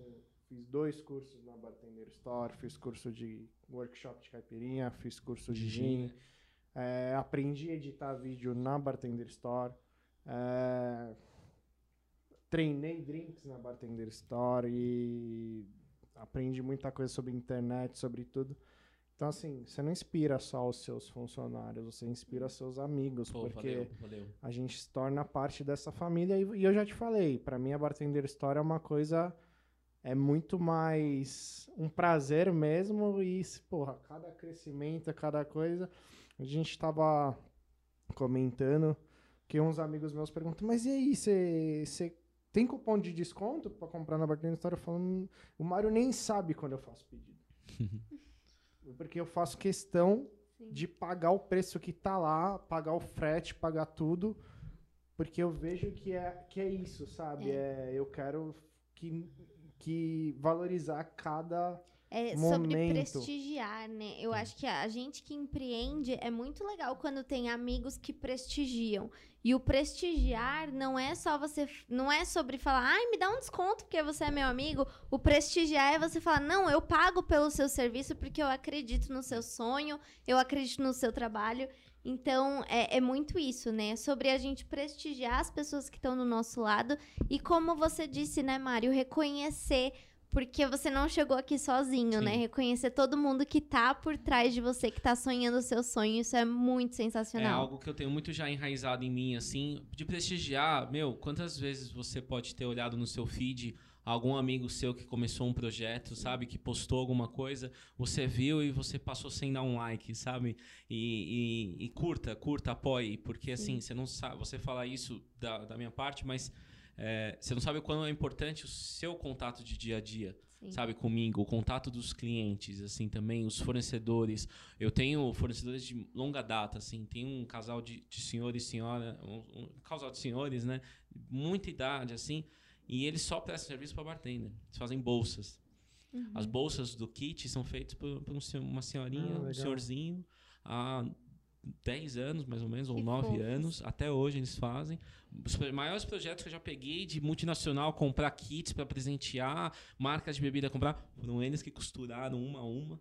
Entendeu? Então, assim, a gente tem contatos com fornecedores que vocês não fazem ideia de como a cadeia da Bartender Store ajuda. Sim. sabe? A gente chegou a fazer informalmente, ali são quase mil pessoas ao todo, se você começar a juntar fornecedor, prestador de serviço, pessoas que a gente contrata, os familiares das pessoas que trabalham ali. Então é um ecossistema e que vocês, as pessoas que são clientes, e mesmo que não seja cliente, os meus amigos, as pessoas que dão um like ali, sabe, que mandam uma mensagem se está tudo bem ali, isso é muito importante, assim. Então eu queria muito agradecer a todo o time da Bartender Store, a todas as pessoas que passaram pela Bartender Store, de que de alguma forma ou de outra ela possa ter somado com você, com a sua carreira, as pessoas que passaram pela minha vida, principalmente, isso é muito importante, porque isso construiu é, o que nós chegamos hoje. Então, muito obrigado aí para todo mundo e obrigado vocês por me dar a oportunidade de um espaço para a gente poder falar assim abertamente. Isso é muito massa, assim. Então, que hoje vocês fazem parte de mais um capítulo ali da Bartender Store.